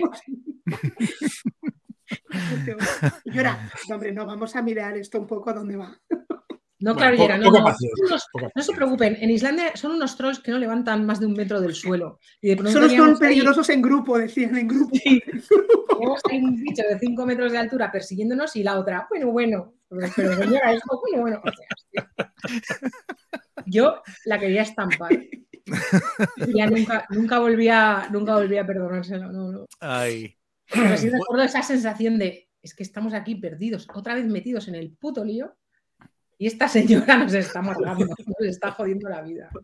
No podía, no podía. Bueno, ¿cuál fue, ¿cuál fue el momento más épico que, recuerdas de tu personaje? Pues yo creo que, a ver, yo era la que tenía habilidades de pilotaje y eso también da muchas oportunidades de brillar y de hacer cosas eh, épicas. Eh, entonces, hubo varios momentos que fueron míticos, pero el del avión con los nightgowns me parece eh, brutal. Porque, o sea, conseguir sacar las tiradas para matar al nightgown que venía sin mirar así y luego conseguir recoger a Marta fue brutal. O sea, a mí me parecía imposible que eso fuera a pasar. O sea, yo flipé lo más grande. Yo allí estaba dando botes, me pareció increíble.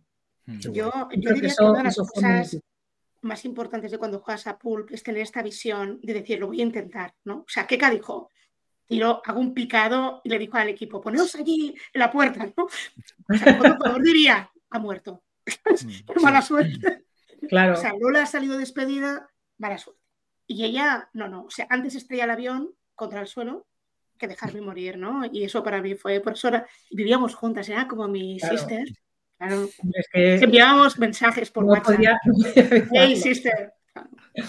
Total, sí, sí, sí. Yo creo que además, eh, para mí, que lo que había jugado nunca había sido Pulp y no había jugado tanto, el acostumbrarme a que era Pulp sí que me costó un rato. O sea, recuerdo cuando íbamos al pozo, al pozo al que no quisieron bajar, y de pronto estábamos allí con una semilla de chatowa y yo ya ahí pensé, estamos muertos. O sea, esto va a ser de verdad a personaje por, por vida. O sea, estamos muertos ya.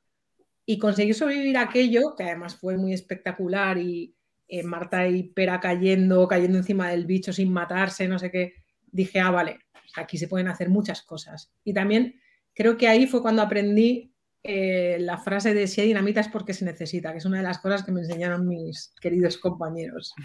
Que si has encontrado dinamita, en algún sitio llévatela porque te va a hacer falta después. Y efectivamente, ahí empezamos a, a entenderlo.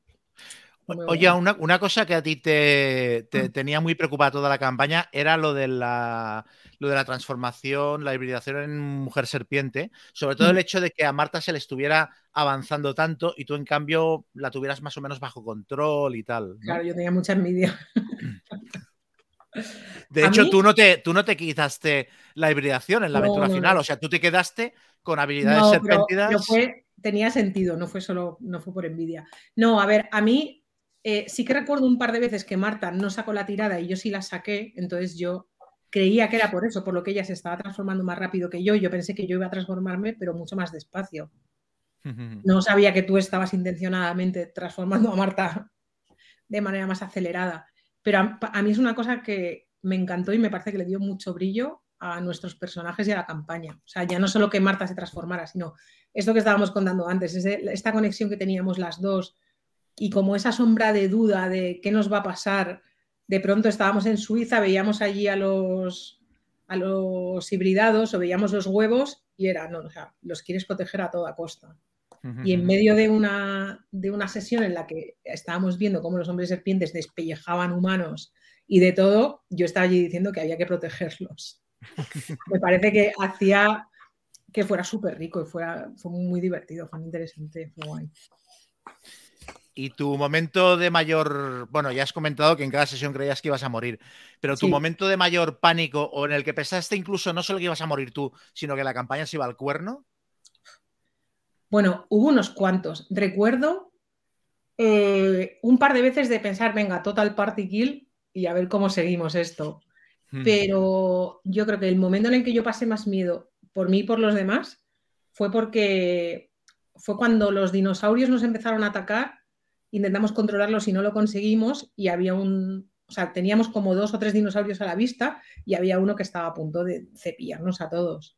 Y yo estaba ya, no recuerdo, estaba casi muerta y, y tenía una lanza de estas y le metí la lanza en la boca pensando que yo iba detrás Y que lo siguiente era que, o sea, yo me di por muerta, fue, bueno, lo voy a matar ya que voy a morir, por lo menos. Eh, y, y bueno, me quedaban, no me acuerdo si 20 o 30 puntos de vida que me hicieron sobrevivir de puro milagro. Pero en aquel momento yo pensé que estaba muerta, pero convencida. Bueno, no de suerte, puntos de suerte. Creo que Puntos de hiciste lo de, suerte. lo de los 30 puntos de suerte para sobrevivir. Sí, que sí, yo, sí, yo no sabía que los tenías tampoco. O sea, se la tragó el tiranosaurio. Sí, sí, me Entera, y con la lanza. Y sí, sí. Muy chulo. El Sí. María. Yo quería sacar un tema para Marta antes de que, de que nos deje. Y es que Marta, la imagen que le he preparado es esta. Esto es uno de sus Así es. diarios de campaña. Este concretamente es de una campaña que no llegamos a acabar, que era la de Más allá de las montañas de la locura.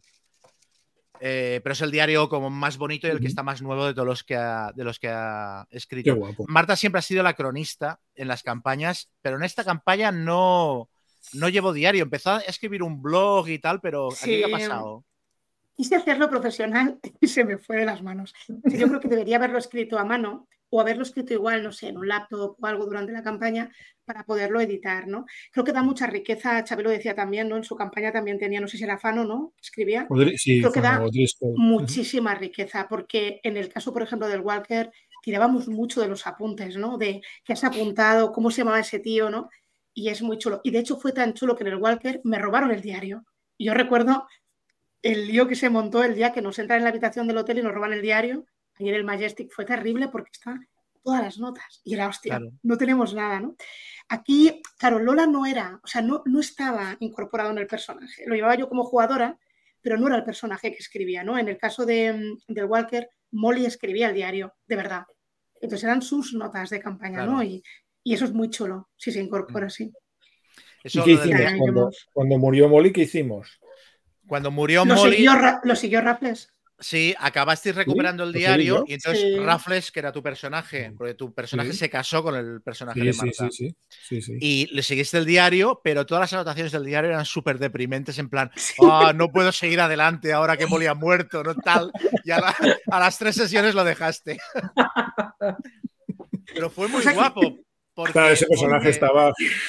realmente el Walker, que acabó resolviéndose como una campaña mucho más abierta de lo que yo la había planteado, porque tiene como unos capítulos muy marcados, eh, aquello la modificó mucho, porque claro, de repente los malos tenían todas vuestras notas, sabían todo lo que habíais hecho y a dónde os dirigíais y qué sabíais de su plan, y mon- se modificó el argumento por completo, fue tremendo aquello.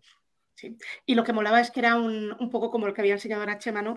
Era un diario donde había anotaciones personales de, pues este tío me cae mal o esto es una mierda. O sea, no era solo en plan notas de campaña, ¿no? Sino que era un diario personal y estaba muy chulo. Sí. Preguntan por aquí- hacer con Lola. Preguntan por qué no acabamos más allá de las montañas de la locura. No lo acabamos por culpa mía. Porque yo me equivoqué mucho al arbitrar aquella campaña. Quise ser muy fiel al texto y hay toda una parte al inicio de la campaña de gestión de los barcos que van de expedición a la Antártida en la que eh, te dicen que los jugadores tienen que hacer un manifiesto de carga y tal, y los tuve dos o tres sesiones haciendo, haciendo inventario. Latas, ¿no? Sí, contando latas, aquello me lo tendría que haber saltado y tal. Y curiosamente, luego el grupo se deshizo y lo dejamos en el momento más chulo que habíamos jugado hasta ese momento en la campaña, que fue cuando llegaban a la Antártida y encontraban el primer bicho. Y en aquel momento la campaña se implotó. Esto te lo quería preguntar hace tiempo. Entonces, tú la campaña la recomiendas. más allá de las montañas, de la locura. No, no la recomiendo. ¿No la recomiendas? No, no la recomiendo. Es una campaña que está. Incluso, incluso saltándote esta parte y tal. No... A ver, si la coges, la editas a saco, quedas, dejas los trozos chulos, es una campaña que está bien. No me parece de las mejores de la llamada de Tulu, pero creo que necesita mucho trabajo por parte del máster para reescribirla. Entonces creo que está muy bien como libro de referencias, es alucinante pero como es muy, campaña es lineal, ¿no? Es súper lineal, es súper lineal. Creo que la de Actum Tulu que se llama Asalto a las montañas de la locura, que tiene un tono completamente distinto, como te puedes imaginar, me parece que es bastante, bastante más chula, porque ahí entras con el ejército directamente a pegarles a los nazis que hay en la base. no? Sí, sí, tira. Muy bien. En fin. Pues bueno, Siguiente cambio de guardia, se va Marta le y entra... Le haré una pregunta a Joan antes de Nuestro irme. último invitado. Sí, yo creo que Joan es más de Classic Tulu que de Pulp Tulu, pero igual es mi impresión. Él es máster de Tulu Tulu. Entonces le quiero preguntar si le gusta Pulp o si prefiere el Tulu clásico de investigación poco y poca acción. Bueno, sí, Muchas gracias. Porque aparte Joan nos está dirigiendo ahora a Mentiras Eternas, que es más clásica que Pulp. O sea que... Correcto. Sí, sí. Bueno, muchísimas gracias, me lo pasé súper bien. Adiós, Marta. Y entra Joan alias Loren Silver. El personaje, el, personaje maldito de la campaña. ¿Qué tal? Muy El señor Silver. El señor Loren Silver, que es un poco el. O sea, había momentos que quizás era un PNJ llevado por un jugador, quiero decir, es un personaje que era súper chulo, pero a mí siempre me sabía mal que no encontraba cómo encajar escenas que le dieran protagonismo. Y de hecho, al final el personaje encontró su protagonismo saliéndose de la zona de confort y, de, y del, del, germen del que había sido el personaje, que está bien porque también es una manera de evolucionar, pero mientras que los otros eran como aventureros mucho más de punto de partida, tú tuviste que reinventarte para, Sí, sí, sí, costó mucho, costó mucho. Y era como aquello cuando eres un, los niños pequeños, cuando ves que están jugando un puzzle cogiendo una pieza cuadrada para meterla en un, en un agujero circular, ¿no? Era como, ibas probando de un lado, vuelta, vuelta, vuelta, y no había manera de, de hacerlo encajar. Claro, yo antes, ahora decía, decía Chema, yo soy máster también, y, y y tenía un concepto, no sé si conocéis un libro que se llama Book Counts of London o algo así, de, rastro. El rastro de Tulu. De rastro de Tulu, que me parece muy chulo. Que, bueno, básicamente de lo que va es que mm, trabajas o llevas una biblioteca esotérica y, te dedicas a conseguir libros esotéricos por todo el mundo. Y me pareció una idea súper chula. Y entonces quise llevar un personaje de este estilo dentro de, dentro de la campaña claro, no pegaba para nada. en una campaña de tiros y, de ir saltando por edificios y pulpa saco, pues no, no, no pegaba. Y costó, costó dar, costó dar con la nota. Además tenía como una sombra muy alargada de la anterior campaña, que era el personaje que llevé en, en las máscaras, que era Tony Contini, que era, bueno, ahí encajaba. Ese sí que era un personaje completamente Sí, totalmente. De hecho, en esa campaña, el protagonista de la campaña fue Contini, se podría decir. Fue el único superviviente del grupo y fue como, o sea, si dijeras, si esto fuera una película, el, personaje protagonista hubiera sido ese. Y por accidente, además, porque no era, o sea, había, había espacio para, otros personajes.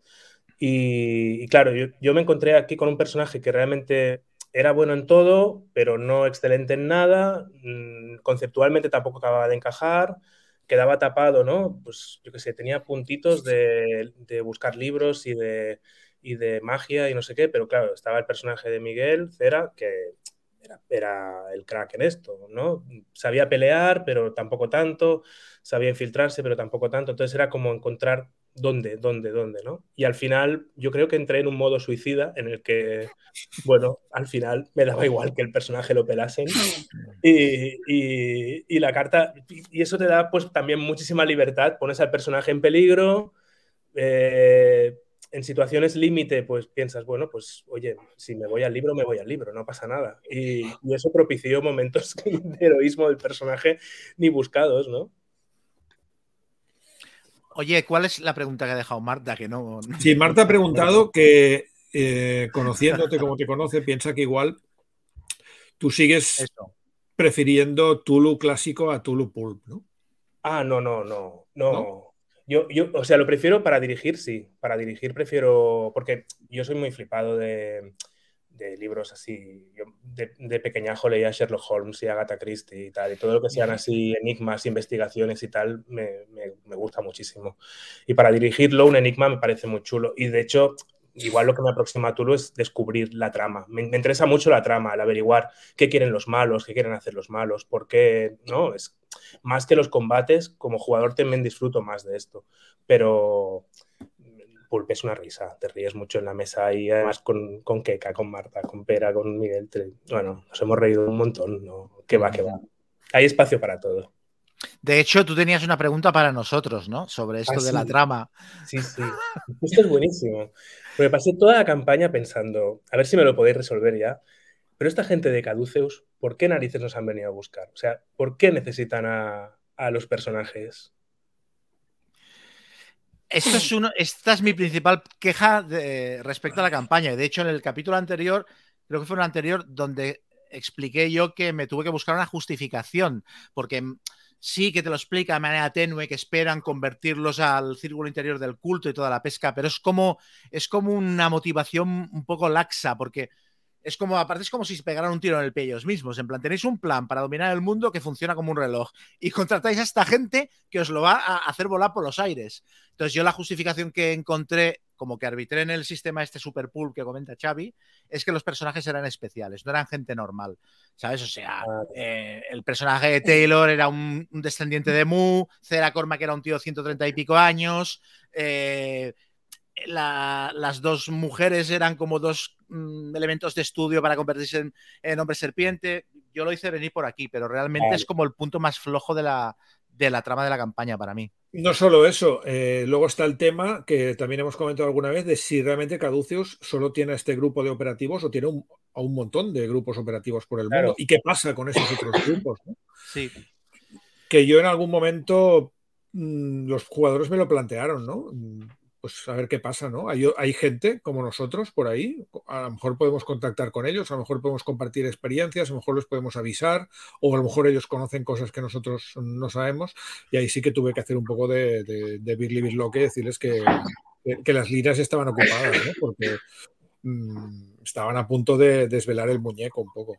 De hecho, aprovechando esto que dices, tenemos una pregunta de un, de un, un espectador, Ramón, que dice si se podría dirigir esta campaña con dos grupos distintos, pero que jugaran aventuras diferentes y luego se pasaran la información. ¿Sabes? O sea, Pero con el mismo máster. dividiendo las aventuras y en plan, mientras estos se van a Bolivia, este otro grupo se va a Islandia. Si esto se podría hacer y se podría seguir la trama, yo a mí me parece complicado. Sí, me parece bastante ya buscarse, me parece buscarse la ruina directamente Sí. como esto. Aparte, como jugador no te enteras muchas veces de las facciones, ya imagínate si tienes la mitad de la información, ¿no? Bueno, no sé. Igual Sí, se lo puede. de las facciones fue muy complejo. Sí, ¿no? De hecho, no recuerdo en qué punto, justo antes del confinamiento, Es que aquí tengo justo. nos el- dieron el- todo el- el detalle y nos hicimos un esquema y un año después mirábamos el esquema y decíamos esto. Esto El esquema va? lo hicimos mal, además, seguro. No, no, los míos también lo hicieron el esquema y como tres sesiones antes del final dijeron, a ver un momento, y cogieron el esquema y cambiaron todo y entonces creo que sí que lo adivinaron, pero estuvieron toda la campaña pensándose cosas que no eran. Yo esta página me la he mirado 700 veces durante la campaña y siempre, a, a ver, se me escapa algo. Oh, esto. ¿Quién era lo- ¿Quiénes eran los que querían destruir el mundo? ¿Quiénes, quiénes querían soltar a los mosquitos? Iba loco con esto yo. Sí, sí, sí. Y el final, el final. Yo con la, con la pelea final en la fortaleza llevaba un cacao encima que no me aclaraba de quién estaba dentro de la fortaleza y quién fuera, y quién estaba intentando entrar y quién estaba intentando salir. O sea, lo- Bueno. me lo aprendí justo antes casi porque es que era, era un lío. ¿eh? Si tuvimos que parar el podcast porque yo no me acordaba de cómo habíamos acabado y les llamaba a ellos y no se acordaban tampoco. Pero hostia, ¿quién era entre el que entró y tal? Por Bueno, a Joan no le podemos preguntar cuál es el momento más. Perdona, Keka. No, dale, dale. Que a Joan no le podemos preguntar cuál fue el momento más épico de, perso- de su personaje porque lo dijimos en antena. O sea, fue, fue el, el momento que salvó la campaña, ¿no? Sí, el final, el final, lo que decía, el, el momento suicida. Estaba todo el mundo en plan. eh, bueno, también un poco por eliminación, es lo que decíamos de mi personaje, ¿no? Que Keka estaba con el Haftoran, estabas con el Haftoran, ¿no? Me parece, y con Miguel, creo. No lo sé, porque era cuando no me deshibridé. Ah, que lo decís antes, que no me deshibridé, porque pensé que no íbamos a poder activar nada más en, en el complejo aquel. Claro. Y dije, bueno, pues me aguanto.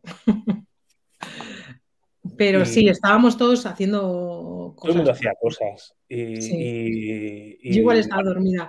Yo tiendo a partir de la una a quedarme a partir dormida. de la una, Entonces igual lo que estaba dormida en un sillón.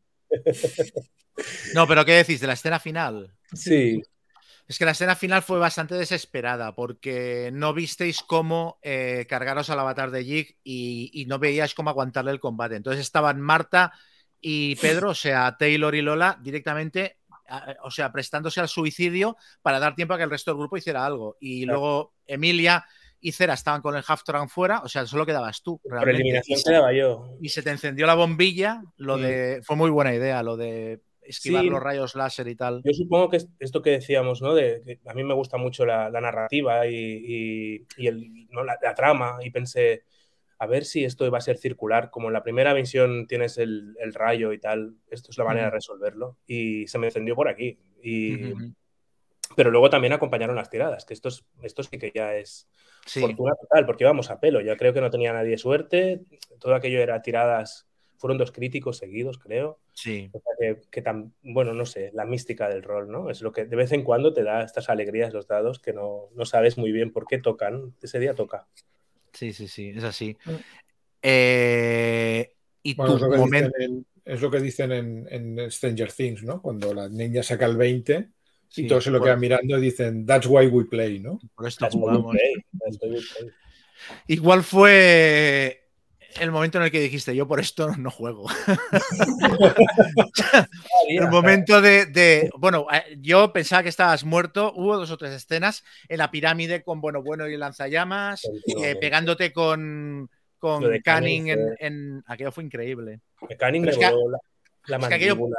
Por muchas veces que lo repitamos, yo no, o sea, no soy capaz de transmitir lo tensa que fue aquella escena, porque es que realmente te pegó una hostia y te arrancó media cara. Es que Sí, sí, sí. fue y los tú te- huesos y tal y tú todo. tambaleándote em, y luego se puso a estrangular a, a Lola. Es que aquello era un nivel de desesperación y el resto de jugadores mirando blancos. O sea, No, no, no, yo pensaba que de ahí no salíamos vivos ni, ni, ni Marta ni yo. No, no, no. Era una situación límite total.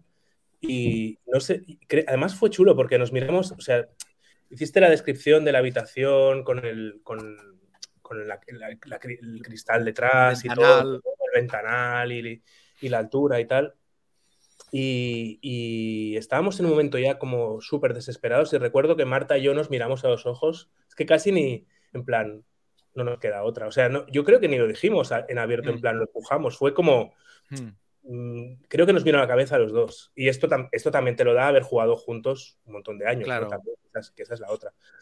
Y, y fue, fue chulísimo. Además, de nuevo, pues las tiradas salieron, acompañaron. Y, pero, pero sí, sí, en aquel momento yo creo que nos veíamos todos fríos. No, no. Ya, ya estaba Lorenz al libro, una vez más.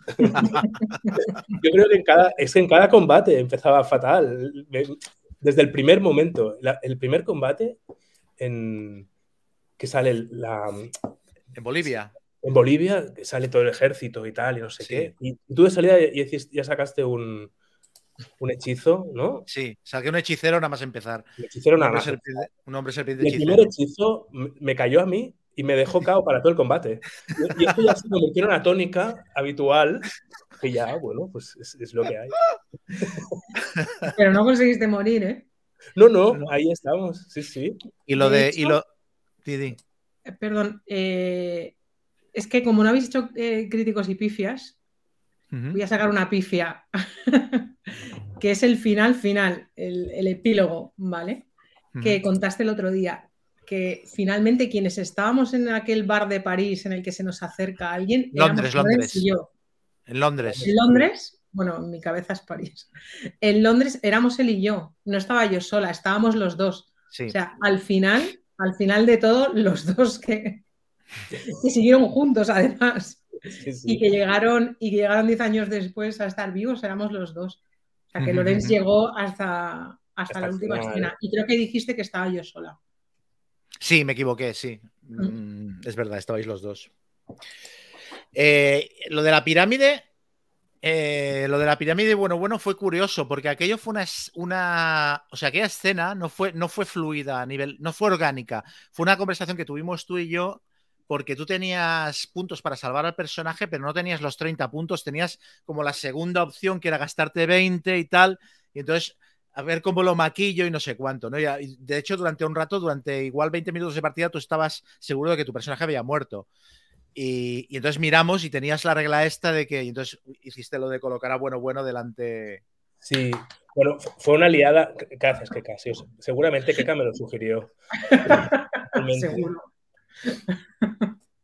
Pues yo creo que fue una, una liada de Marta una vez más, que me parece que dijo, hay que salir a buscar a Bueno Bueno y a Lusondro. Cre- creo, que fue, creo que fue así. Sería pera. Además, como no está ahora para... Para defenderse.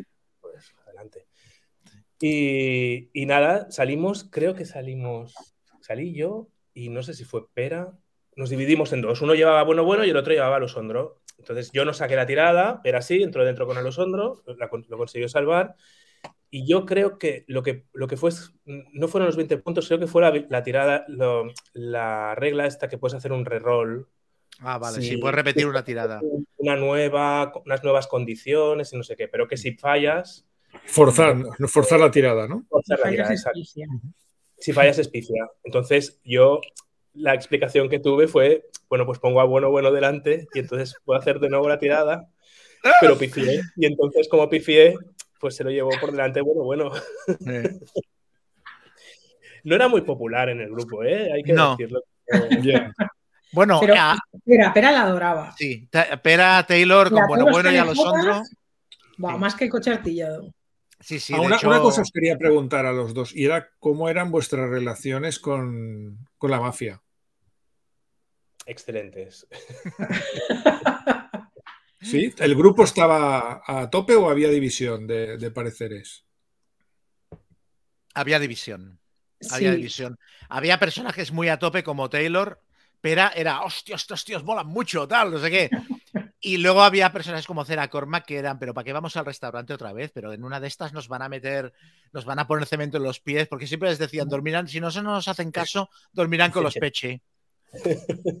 Y, y Cera Cormac no quería ni verlos. O sea que había división en el grupo. Yo, A yo ver, me aparté. eh, Perdona, que Gatiti. Dale, dale, no, no, sigue, sigue. No, no, di que cae. No, no, que, que la sensación era, estamos aquí, o sea, hombre, serpiente, no sé qué, o sea, estamos salvando el mundo, están pasando cosas muy grandes y vienen unos mafiosos a dar por culo con una chorrada. O sea, la sensación todo el rato era, pero, o sea, es- déjeme, suélteme el brazo, que estoy aquí haciendo cosas. Claro, No lo que, pasa, lo que pasa es que en Ah, no, una me da miedo, me da igual. En una campaña así, realmente los jugadores igual tienen que ser conscientes de que tienen que agarrarse a cualquier aliado que tengan. O sea, pacta con el demonio si hace falta. Y, los, y creo que los mafiosos son lo suficientemente ambiguos como para generar el debate de. ¿pasamos de esta gente o los utilizamos en nuestro beneficio? ¿Sabes? Sí. Yo, yo ahí me aparté por lo que decía antes del personaje de las máscaras, que era Contini, que estaba metido en temas de mafia y había tenido un subplot de ma- mafioso y tal. Y como ya tenía un poco de conflicto de personalidad con el personaje, digo, a ver, aquí me voy a apartar, voy a dejar que el resto del grupo mm, decida más bien lo que quiere hacer, porque no, a mí, me, a mí como jugador me ponía el tema de los mafiosos, me parecía muy Claro. divertido. Aparte es que Pero- Contini, Contini era un italiano con contactos con los mafiosos, el, el personaje que llevaste en las En las máscaras, claro, es que era como... Estos eran, de- decíamos alguna vez, estos son amigos de Contini seguro. Claro, no quería repetir la, la- la trama, quería dejar que Mm. otros personajes tomasen las decisiones. Sí. Pero bueno, eh, lo que contabas de, de Marta y bueno, bueno, es que Marta es un clásico. Una de las cosas por las que la llaman traiciones es porque no sé cómo se lo monta. Bueno, con Taylor en esta campaña pasó dos o tres veces de coincidir con otro personaje y que siempre le caiga el piano al personaje de al lado. O sea, ayer, pero es que aparte es de manera accidental. Ayer estábamos jugando clásicos del mazmorreo y, Marta llevaba un mediano. Iba todo el rato con el personaje de Sergio que llevaba un, llevaba un enano. Entonces hay un, un túnel en el techo y tal y cual. Marta se sube. Entonces su personaje se acaba quedando atrapado con un necrófago, no sé cuánto. Entonces Y el entra otro la va a ayudar. el otro la va a ayudar y el necrófago le acaba inflando la cara de hostias a- al enano y ella mientras tanto, ¡ay, he encontrado una lanza mágica! ¡Oh, tal! ¿Sabes? Es increíble. O sea, increíble. O sea, no lo, no, no lo hace expresamente, pero es como tiene un Bueno, generador de peligro a su alrededor. Y mira que están avisados todos. Sergio estaba sí, sí. avisadísimo, ¿eh? pero no. Tremendo. A mí Marta nunca me ha hecho nada, ¿eh? Ya. No me con. Ya te hará, ya te hará, no te preocupes. No, ya te tocará ya. Ay, bueno, Keka, pues eh, eres mm, nuestro siguiente invitado en, en abandonar la casa. Muy bien. ¿Tienes algo que preguntarle a Joan? Pues las dos cosas que tenía para preguntarle creo que las ha contestado ya, pero bueno, yo creo que realmente lo que tengo que preguntarle es si Lorenz y Emilia van a correr la siguiente aventura o no. Claro. A ver, yo lo digo, yo lo digo en serio, no sé cuándo, pero yo la intención que tengo es de, de acabar dirigiendo Shadows of Atlantis porque me parece un campañote y me parece muy chulo porque aparte temporalmente cuadra recuperar a estos dos personajes eh, y tener a Cera Cormac de, en el MI6 de Capitoste y tal. Me parece todo muy mucha risa, o sea que O sea que nos veremos dentro de seis años por aquí, ¿no? exacto. sí. Muy bien. Pues nada, Muchas, muchas gracias. gracias. Adiós. Y bueno, Joan, pues ahora que nos hemos quedado más recogiditos eh, y te tenemos aquí durante unos minutos más, queríamos hablar contigo eh, desde la campaña, desde la perspectiva de que, de que los tres somos masters con muchas campañas a, a nuestras espaldas, ¿no? Entonces, ¿cómo, ¿cómo viste tú la campaña desde el punto de vista de alguien que ha dirigido, no sé si has dirigido campañas de Tulu, pero has dirigido campañas más o menos largas, has dirigido Drácula Dossier, has dirigido campañas de, creo que de Dungeons and Dragons también. O sea, ¿cómo lo viste? Y también en comparación con otras campañas que hayas jugado, de Tulu o de lo que sea. Sí. eh, bueno, a mí me parece una campaña excelente. Yo creo que, tiene, tiene. A ver, una, una campaña tan larga como esta, yo creo que en realidad está, está construida en base a tener una, un, un buen argumento base, ¿no? Una buena trama de base a nivel de villanos, a nivel de lo que sucede, a nivel de los, los objetivos que persiguen el enemigo, por decirlo de alguna manera, ¿no? Y luego, a- aparte, creo que lo que, lo que lo- el armazón son situaciones memorables, ¿no? Y espacios y lugares memorables. Entonces, esta, esta campaña esto lo tiene a, a cholón, lo tiene por todas partes. Tiene, aparte, tiene, busca incluso lugares que son menos visitados, menos transitados, ¿no? que también le da ese punto como exótico y, y los, los NPC son súper memorables también, funcionan muy bien. Entonces al final ya no es tanto si una aventura en sí es buena, sino que yo creo que todo el, todo el armazón funciona muy, muy, muy, muy bien.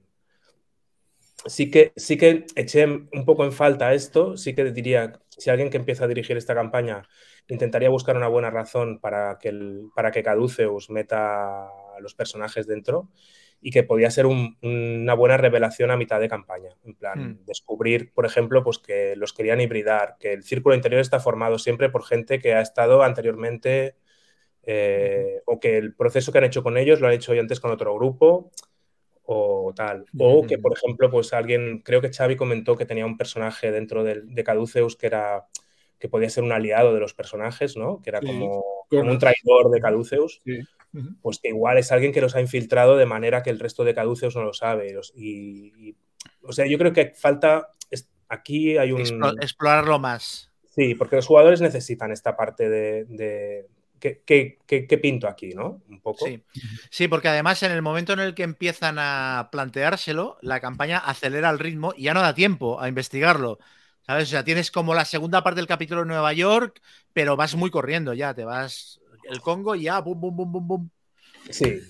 Y luego el tema este de que las distintas eh, facciones, pero aquí sí que yo lo achaco más al parón que tuvimos por todo el tema COVID, que realmente nos despistó mucho a los jugadores sobre qué quería cada facción, qué pasaba, quién era quién, ¿no? Eh, yo creo que aquí sí que acusamos esto, que es un poco liosa en este aspecto. Entonces, mm. sí que igual de vez en cuando tener algún NPC o alguna alguien que te, que te, te oriente en según qué momento, en según no que te lo dé todo mascado, pero algún cuando, cuando tú como máster veas que hay algún error de bulto que te pueda hacer que la, que la campaña descantille, pues igual estaría bien tener este recurso, ¿no?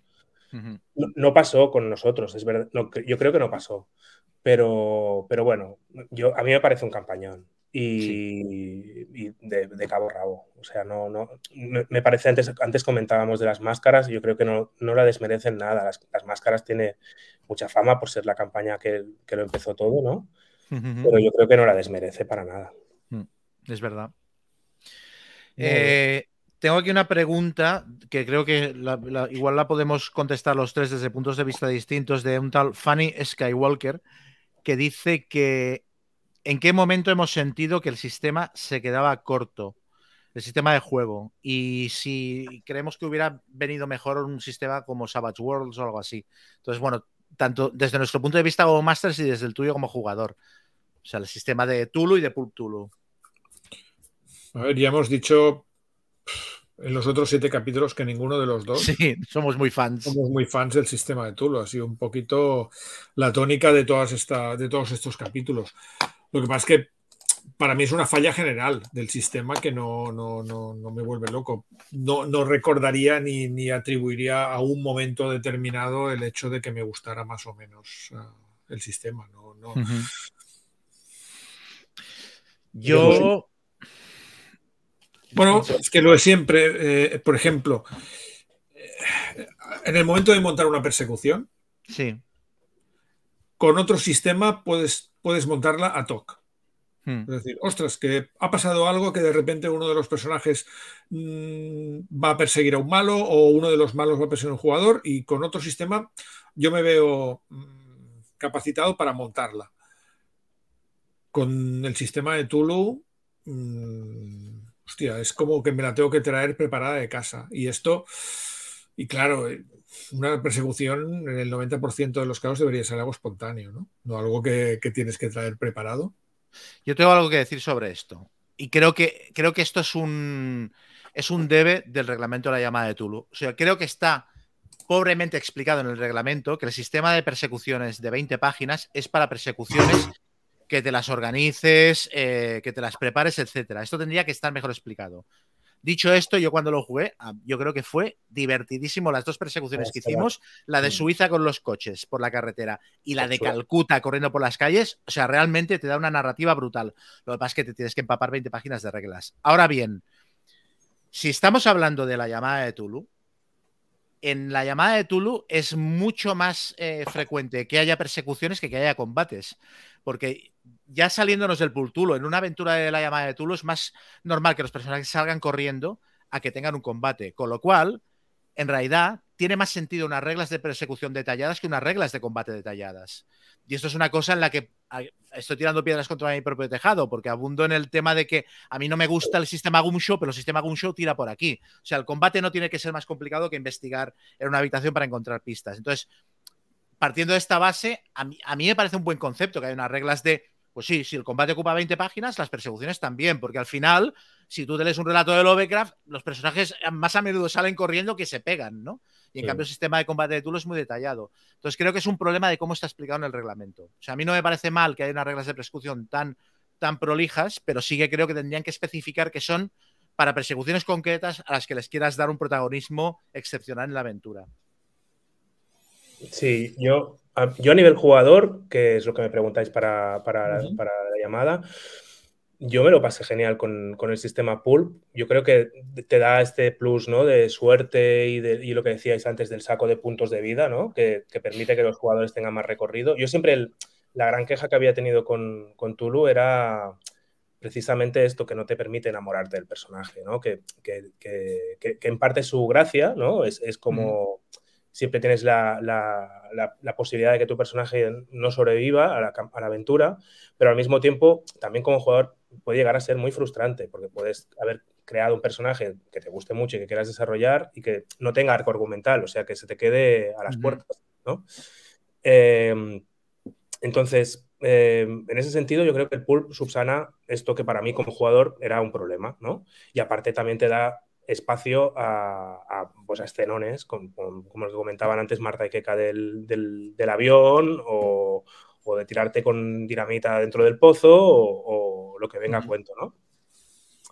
A nivel reglas, yo no encontré ningún problema específico. A mí me gustan los sistemas de juego muy sencillitos, que sean fáciles de entender y que funcionen bien, y creo que eh, esta nueva edición de la llamada lo tiene. Es verdad que luego como máster supongo que te enfrentas a, esto, reglas de persecución o las reglas de full auto o, o, posiblemente pues no sé cómo funcionan las tiradas de ahogo, ni de fuego, ni de veneno, ni tal, ¿no? Pero esto mm. también creo que son situaciones en las que te encuentras muy puntualmente y, que, sí que como máster, si tú sabes que, no sé, cuando estabas arbitrando la parte de la, del, al final en la isla, ¿no? Que los personajes se pueden ahogar, pues hmm. con que esa sesión te prepares las reglas de ahogamiento, ya más o menos ya lo tienes por la mano, ¿no? Y, y, sobre las reglas de persecución, sí que, por ejemplo, a mí me ha venido a la cabeza las reglas de. Yo arbitré Drácula Dossier y ahí hay unas reglas de persecución muy chulas también, que creo que inspiraron estas, yo me da me da a mí, en Night Black Agents. Y, yo también, al final, claro, pasaba esto. La primera vez que lo arbitras, vas como, ¿no? Todo es como muy. El engranaje no funciona porque no lo tienes por la mano. Pero cuando ya arbitré tres o cuatro persecuciones, ya era muy divertido y funcionaba bien. Ya os digo, yo no he arbitrado mm, la llamada de Tulo específicamente como para saber si esta regla en concreto funciona o no funciona. Nos pregunta Friki Guías por esto, dice que, eh, que defiendas un poco el sistema del rastro de Tulu, que es el que tú diriges y al que, con el que yo me meto mucho y tal. no sé si tengo que defenderlo. Ah, yo, yo, como máster reconozco que soy muy perezoso a nivel de reglas. Yo quiero, un yo quiero explicar historias dentro, en mesa. A mí me interesan las historias, no me interesa el sistema de juego. Entonces tiendo a buscar sistemas súper, súper sencillos y me gusta mucho, me centro más en la ambientación, en los personajes, en los, los personajes no jugadores, disfruto más en crear espacios y situaciones, ¿no? Eh, arbitrar combates, por ejemplo, para mí suele ser un poco una pesadilla. No, no, no arbitro para, para, arbitrar combates, a no ser que signifiquen algo. Entonces sí que les, encuentro un sentido. Uh, yo, yo, creo que es, es como, es un gusto. Si, te apetece arbitrar investigación, a mí el rastro me parece que es un sistema que funciona muy, muy bien. Si quieres un sistema de juego que, sea más híbrido, que tenga más combate, que tenga más tal, igual el rastro no lo es. Hmm. A mí me funciona. a mí me ha convencido, yo creo que me lo voy a comprar. a mí me, parece muy bien que exista, ¿eh? eh porque, porque tiene una línea de suplementos fantástica y de aventuras estupendas. Pero yo no, o sea, yo no, me cuesta mucho. Yo no puedo en el sistema. Tú como jugador mueres. Se me atraganta mucho. ¿Y con qué estáis jugando ahora? Estamos jugando con rastro en, rastro. las eternas, sí, sí. Bueno, a ver, con, yo Sí, con, con, algunas reglas caseras para que yo no me muera, no me muera ahogado en mis propias lágrimas. para que no se delezne, ¿no? Pero a ver, yo tampoco, yo tampoco estoy dando por saco todas las sesiones, porque una vez que el, a ver, creo, recuerdo que tuvimos un debate antes de empezar la campaña de Mentiras Eternas que él dijo, no sé cómo hacerlo a este sistema o al otro, estuvimos hablando un poco al respecto. Una vez que él dijo, voy a tirar con el rastro de Tulu, yo ya me callo y juego, ya está. Lo que no estoy es dando por el culo todo el día en la mesa, en plan, esto es una mierda, no sé qué tal. Me acoplo y ya está. Y de hecho, hay cosas del sistema que las disfruto. O sea, las tengo críticas que hacerle, pero luego me pongo a jugar y me, lo paso bien tachando puntos. Y el otro día tuvimos una persecución en coche que fue divertidísima. Y, lo de, y lo de Shadows of Atlantis, ¿cómo lo, cómo lo harías si lo haces? Porque el sistema de Actum Tulu tampoco te mola mucho. No, el sistema Actum Tulu ni hablar. O sea, el, el, 2 de 20 me parece un. O sea, me parece. Eh, aparte es un sistema complicado, entonces me da mucha pereza. Me lo leí hace poco y no. No. no, no me encaja.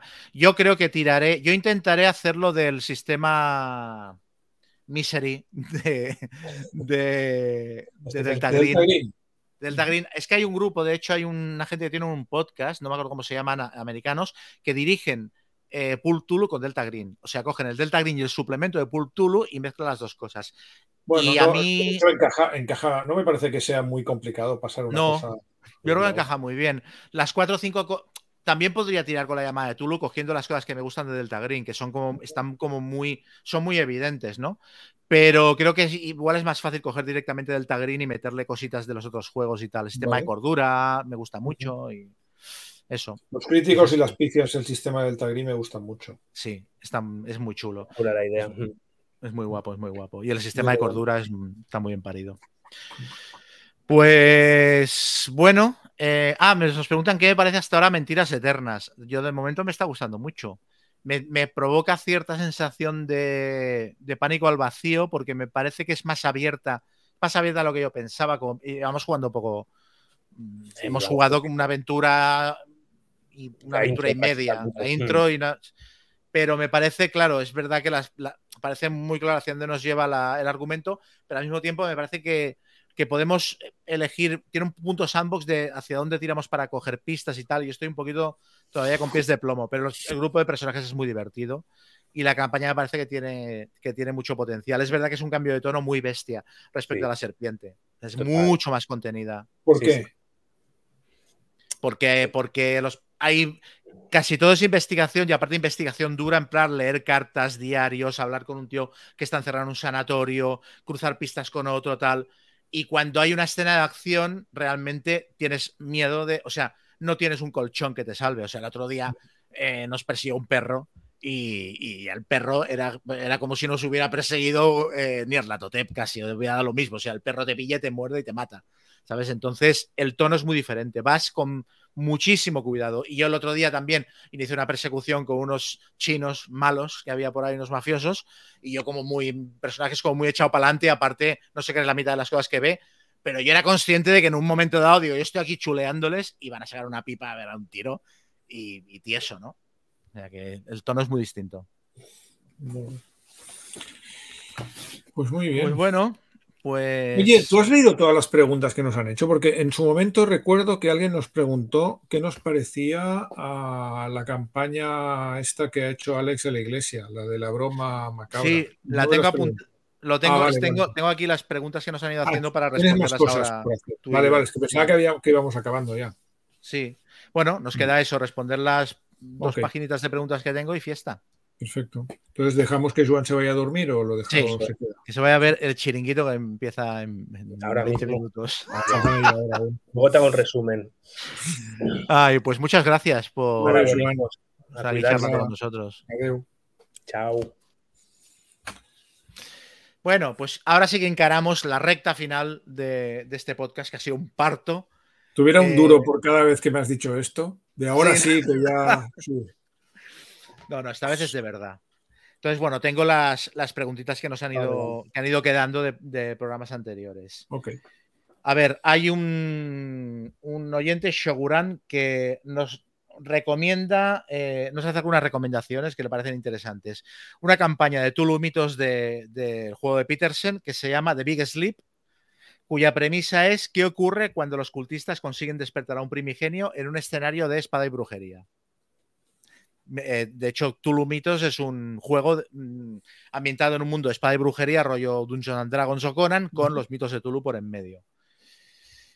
Eh, dice que es recomendable para jugadores veteranos por su dificultad, pero que el planteamiento le parece muy chulo. Y luego también recomienda una campaña de fantasía. El- el- el- la campaña, el, módulo empieza así. Sí. Sí, y a partir sí, de ahí los jugadores a tienen que de-. Exacto, tienen que resolver. Luego una campaña de fantasía oscura para quinta edición que se llama Virgilios Untold Tales de Acheron Games, que yo no la conozco de nada, que al parecer está inspirada en la Divina Comedia de Dante, que parte de la base de que los jugadores, los personajes son pecadores mortales eh, a los cuales se les da la oportunidad de redimirse si escapan del purgatorio, que también es un planteamiento chulo. Y luego recomienda finalmente Riders of Rile from the Tideless Sea, que dice que le parece una buena campaña para Pultulu.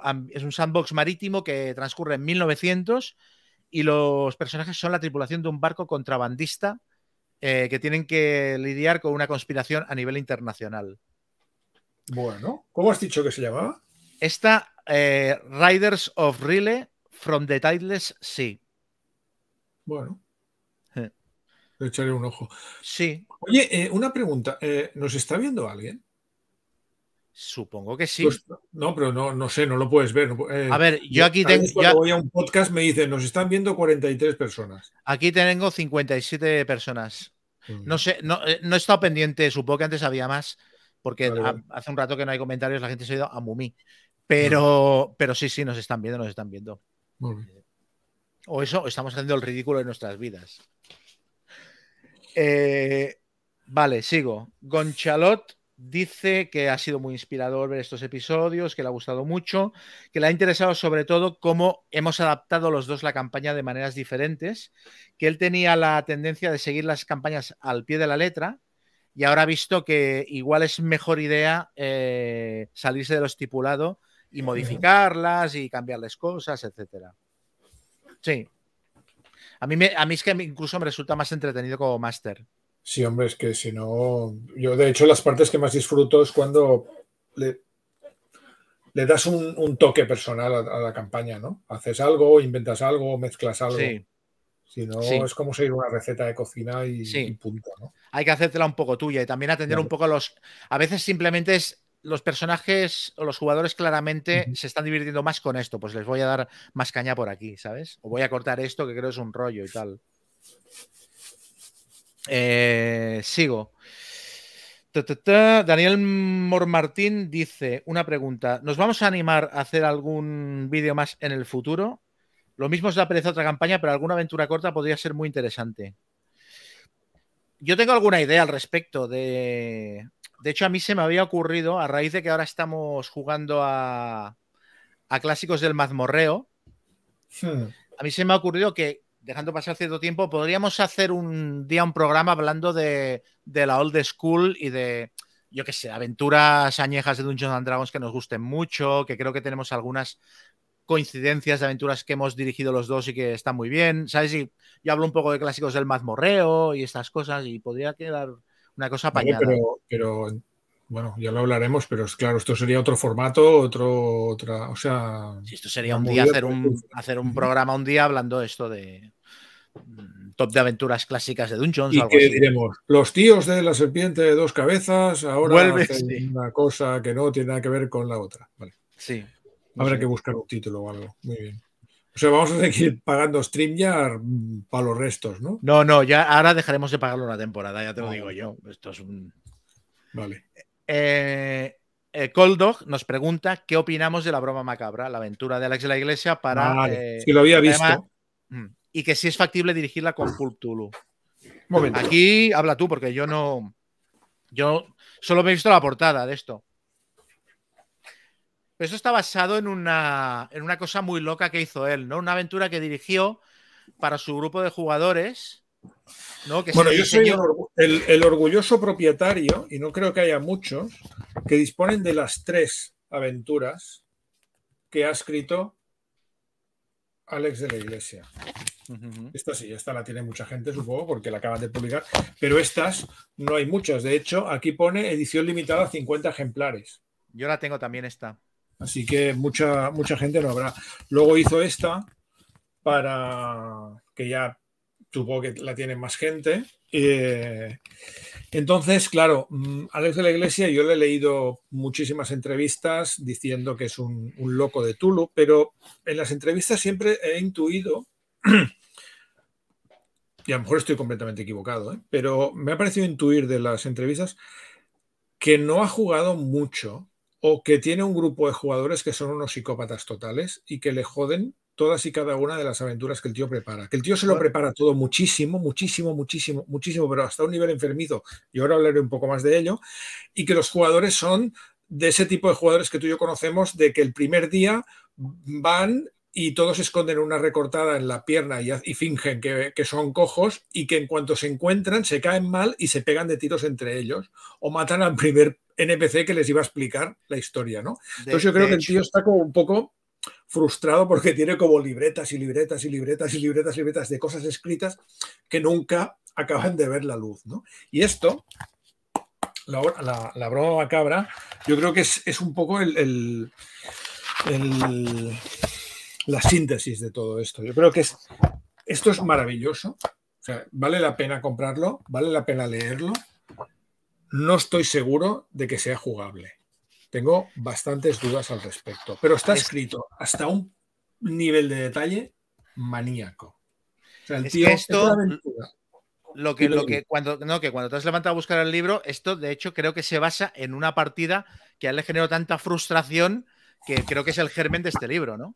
Claro, es que esto es un hotel de. Es un fin de semana en un hotel del Cairo, uno de los hoteles del Cairo más reputados y más famosos. Entonces el tío aquí te explica habitación por habitación, personaje por personaje, NPC por NPC, lo que están haciendo en cada hora de las 48 horas que dura la aventura. Entonces, claro, si tú como máster eres capaz de recordar todo esto y darle un sentido, pues la, experiencia puede ser maravillosa. Pero yo, insisto, dudo bastante que, sea practicado. Aparte, la aventura es muy radical, es muy bestia. Ya es un, en, la, en, la, en esta aventura, que es una aventura de 10 páginas, el tío se acaba ni Arlatotep, así, directamente. o sea, es una, tienducha en la cual entras y en, el, en, la, en la rebotica está Niarlatotep. Pero no por faena. Y aquí es un poco lo mismo. O sea, aquí el índice de aberraciones por metro cuadrado que hay en el, en el tal hotel es, o sea, no, en la habitación tal están haciendo una invocación, mientras tanto en el sótano hay un, monstruo que está, que está preparándose para acabar con todo Egipto. O sea, es, todo muy exagerado y muy bestia. Pero insisto, mm, vale la pena leerlo. Vale la pena leerlo como, como labor of love.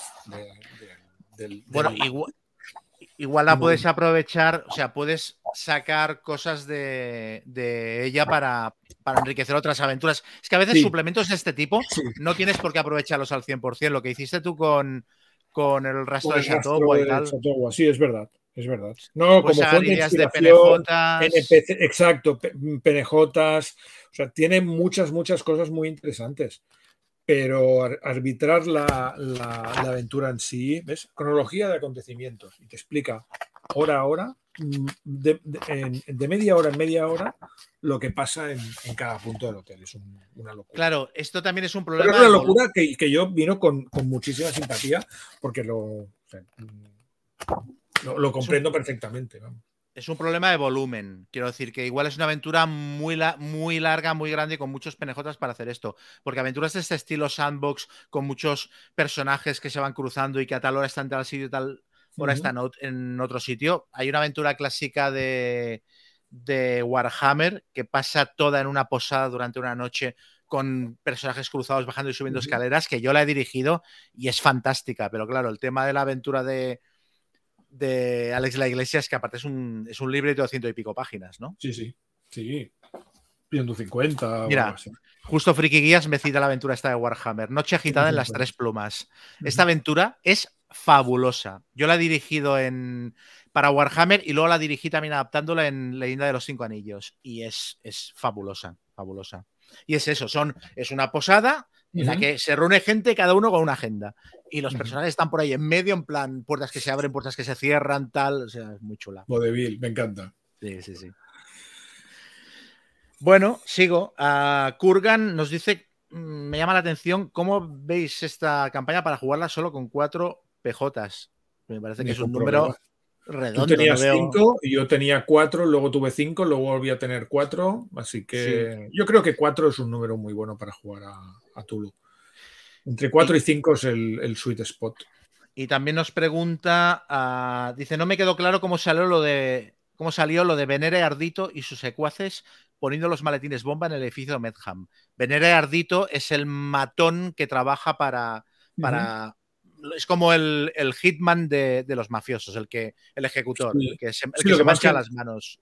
Lo es que creo que ni tú ni yo hicimos esta, hicimos esta parte, ¿no? O sea, hay un momento que la campaña prevé que a, uno de los subalternos del, Don, del capo de los mafiosos, se le hinchan las narices después de la masacre del, almacén y dice a la mierda. y coge a tres o cuatro mafiosos y se va al edificio Medham, se disfrazan de hombres de la limpieza y entran allí y empiezan a repartir maletines bombas por todas las plantas para enviar el, el edificio a tomar por saco, ¿no? Y se supone que los jugadores tienen que decir, no, no, no, no, todavía no es el momento y tal. Y además allí va a morir mucha gente inocente porque hay oficinistas y secretarias y gente que no tienen la culpa y que tienen que ir para allá y desmontar los maletines y, intentar pues controlar la situación, ¿no? Y es una escena que puede ser bastante, bastante divertida, pero en mi, en mi caso no se dio. No se dio porque digamos que ellos tenían buen rollo con los mafiosos y ya consiguieron aplacarles y hacer que el don pues les, mantuviera raya. Pero es una escena que, me quedé un poquito con las ganas de, jugar. Hmm. Sí, no, te lo planteaste, ¿no? A ver, no sé, es que en mi campaña no se dio ese nivel de, interacción entre los mafiosos y caduceos, entonces no, me hubiera sido muy fuera de tono que hicieran esto. Eh, mira, me gusta, me gusta mucho hacer feliz a, uno, a un espectador. En DAX que nos dejó un comentario en Evox que dice, a ver cuándo acabáis con esta tontería de una vez.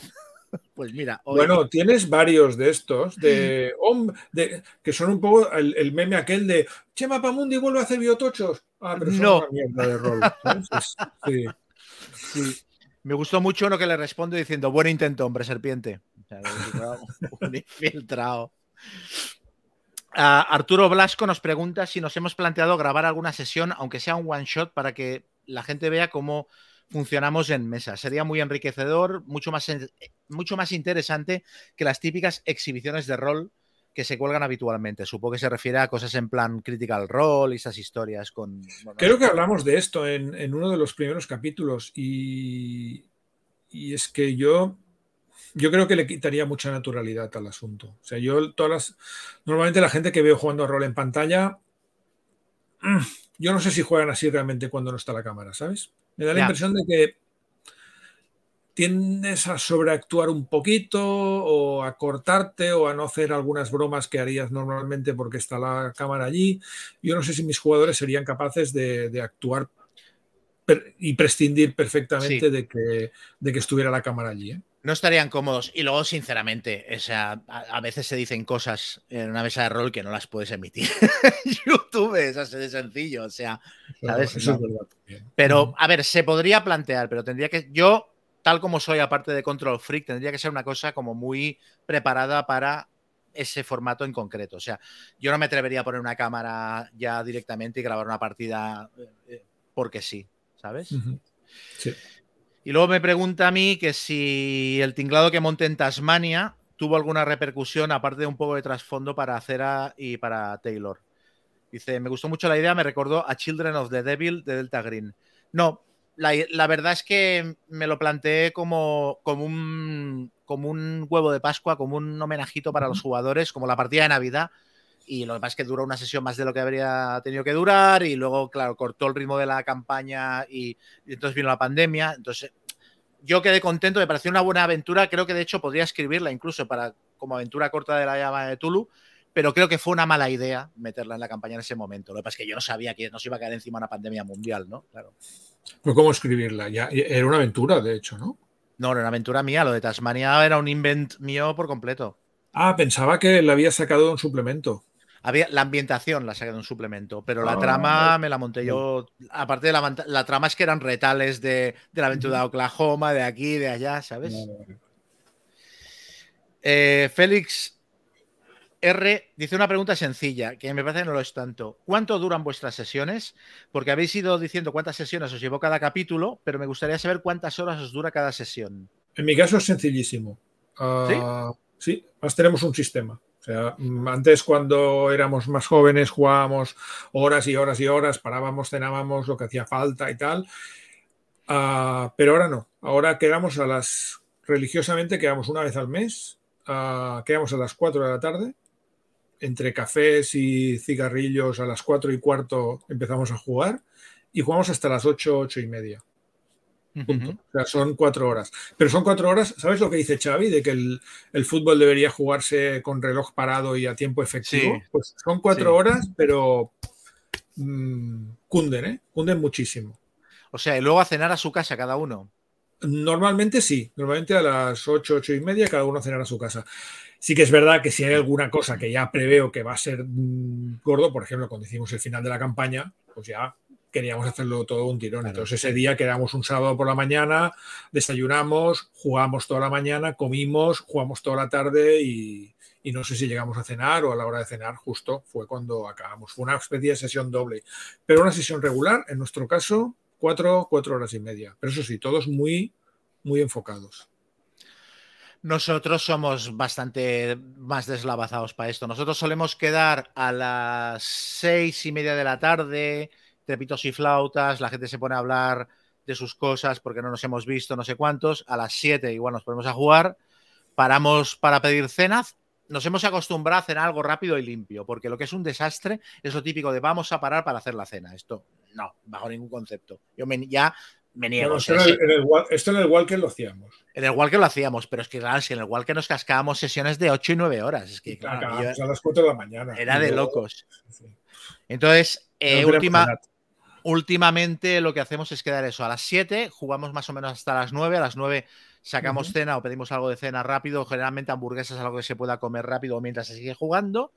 Y entre las 12 y la 1 aproximadamente es cuando solemos parar. Algunas veces se te va un poquito la pinza y acabas a las 2 de la mañana, pero yo intento no acabar mucho más tarde de las 12 y media porque los jugadores eh, en algunos casos se te duermen. O sea, yo tuve una epifanía dirigiendo eh, 13 Age, una partida de, de 13 Age. Hubo un día que estaba dirigiendo con los cinco jugadores durmiendo. estaba yo describiendo la escena, estaban los cinco clapados y dije, tenemos que contenernos un poco. Ahora, a mí se me ha dormido alguno, eh, pero los cinco. Sí, sí. Muy duro. Bueno, me muy ¿No te duermas tú? Sí, tuve que hacer autocrítica. Pero sí, ya te bueno, digo eso. No, no, es tanto, porque me estás hablando de sesiones entonces de unas seis horas, pero incluida cena. Sí, exacto. Exacto. Las nuestras son de cuatro, cuatro horas y media. Bueno, más o menos lo mismo. O sea, el juego, el juego efectivo, cuatro horas y media, ponle. Claro. ¿Sabes?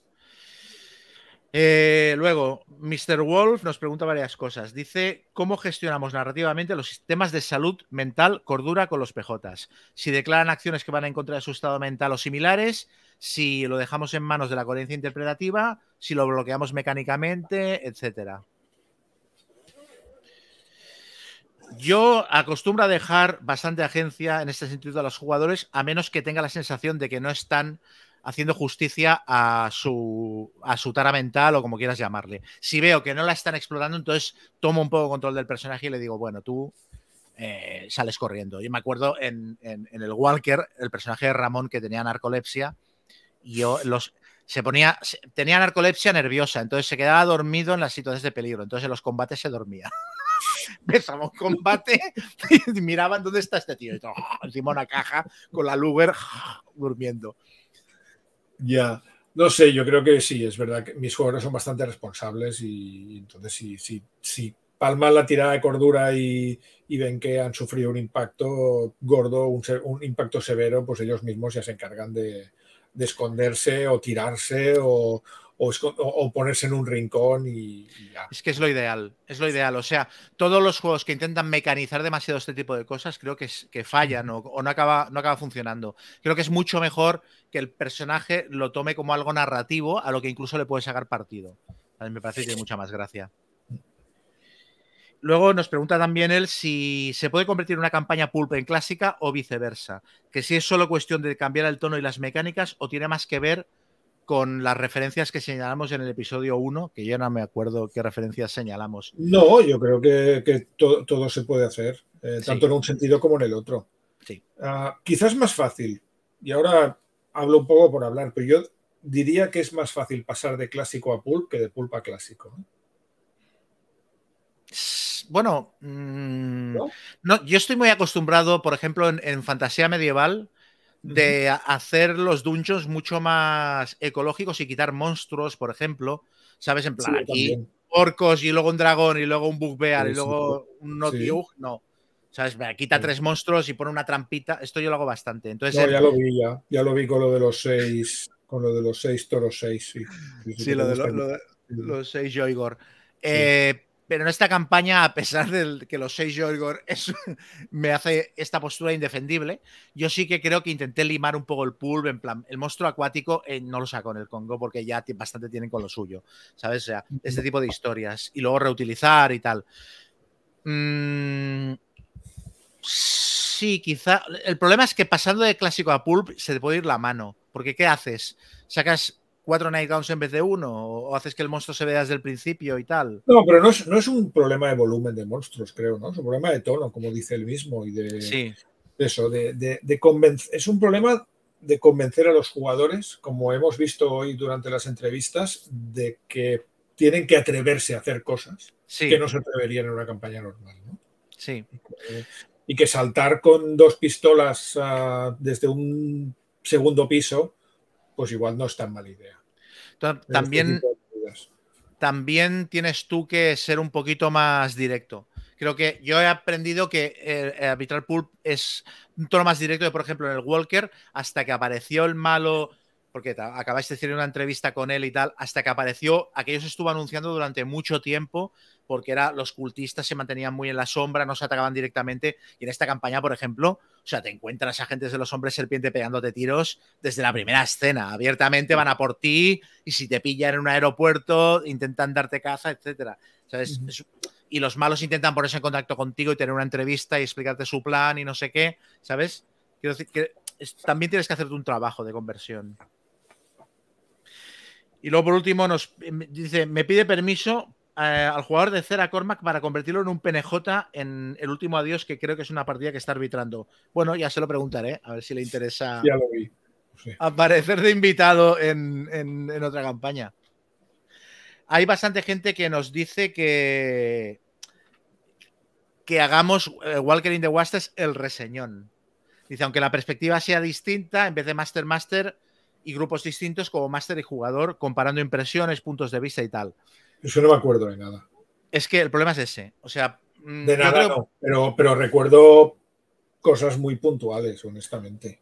podríamos hacerlo, pero yo creo que recuerdo bastante más del asunto porque tengo las notas y tengo la campaña y me la podría mirar y tal. Igual nos daría para hacer un programa hablando de la campaña a nivel general, pero hay que tener en cuenta que es una campaña que la dirigimos a mediados de los, o sea, la jugamos a mediados de los 90. o sea, yo el otro día dije, hace 20 años, no, no, No, hace 20, 30. hace Sí, 20 sí. años, no hace 30.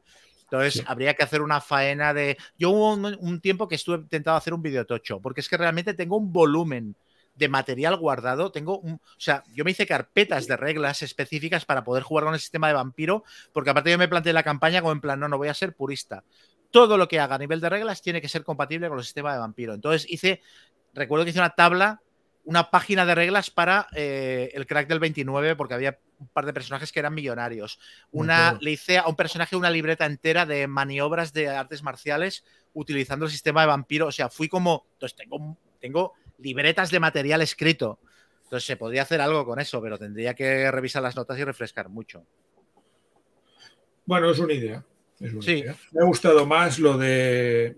Me ha, me ha gustado más lo que me has tirado hace un rato de, de las Told School y campañas clásicas o aventuras de Dungeons y cosas Es más así. fácil, sí. Sí. Luego, Dan Verón dice que, que- que hemos aprendido como Masters tras haber dirigido esta campaña. Tras la experiencia, ¿trataríais de dirigirla de otra forma? ¿Hay posibilidades de hacérsela a otro grupo? ¿Habrá serie en Netflix? ¿Y Esto ima- una pregunta muy interesante. Sí. Esto, esto sí que, y además, porque he pensado en ello. Es decir, ¿la volvería a arbitrar otro grupo? Pues no, Yo- y, y- y llevo días pensándolo y no, no lo tengo claro. Yo sí. porque hemos destripado la puñetera aventura a las 2.000 personas que podían estar interesadas Sí. probablemente en jugarla. O sea, esto es igual, es un poco difícil.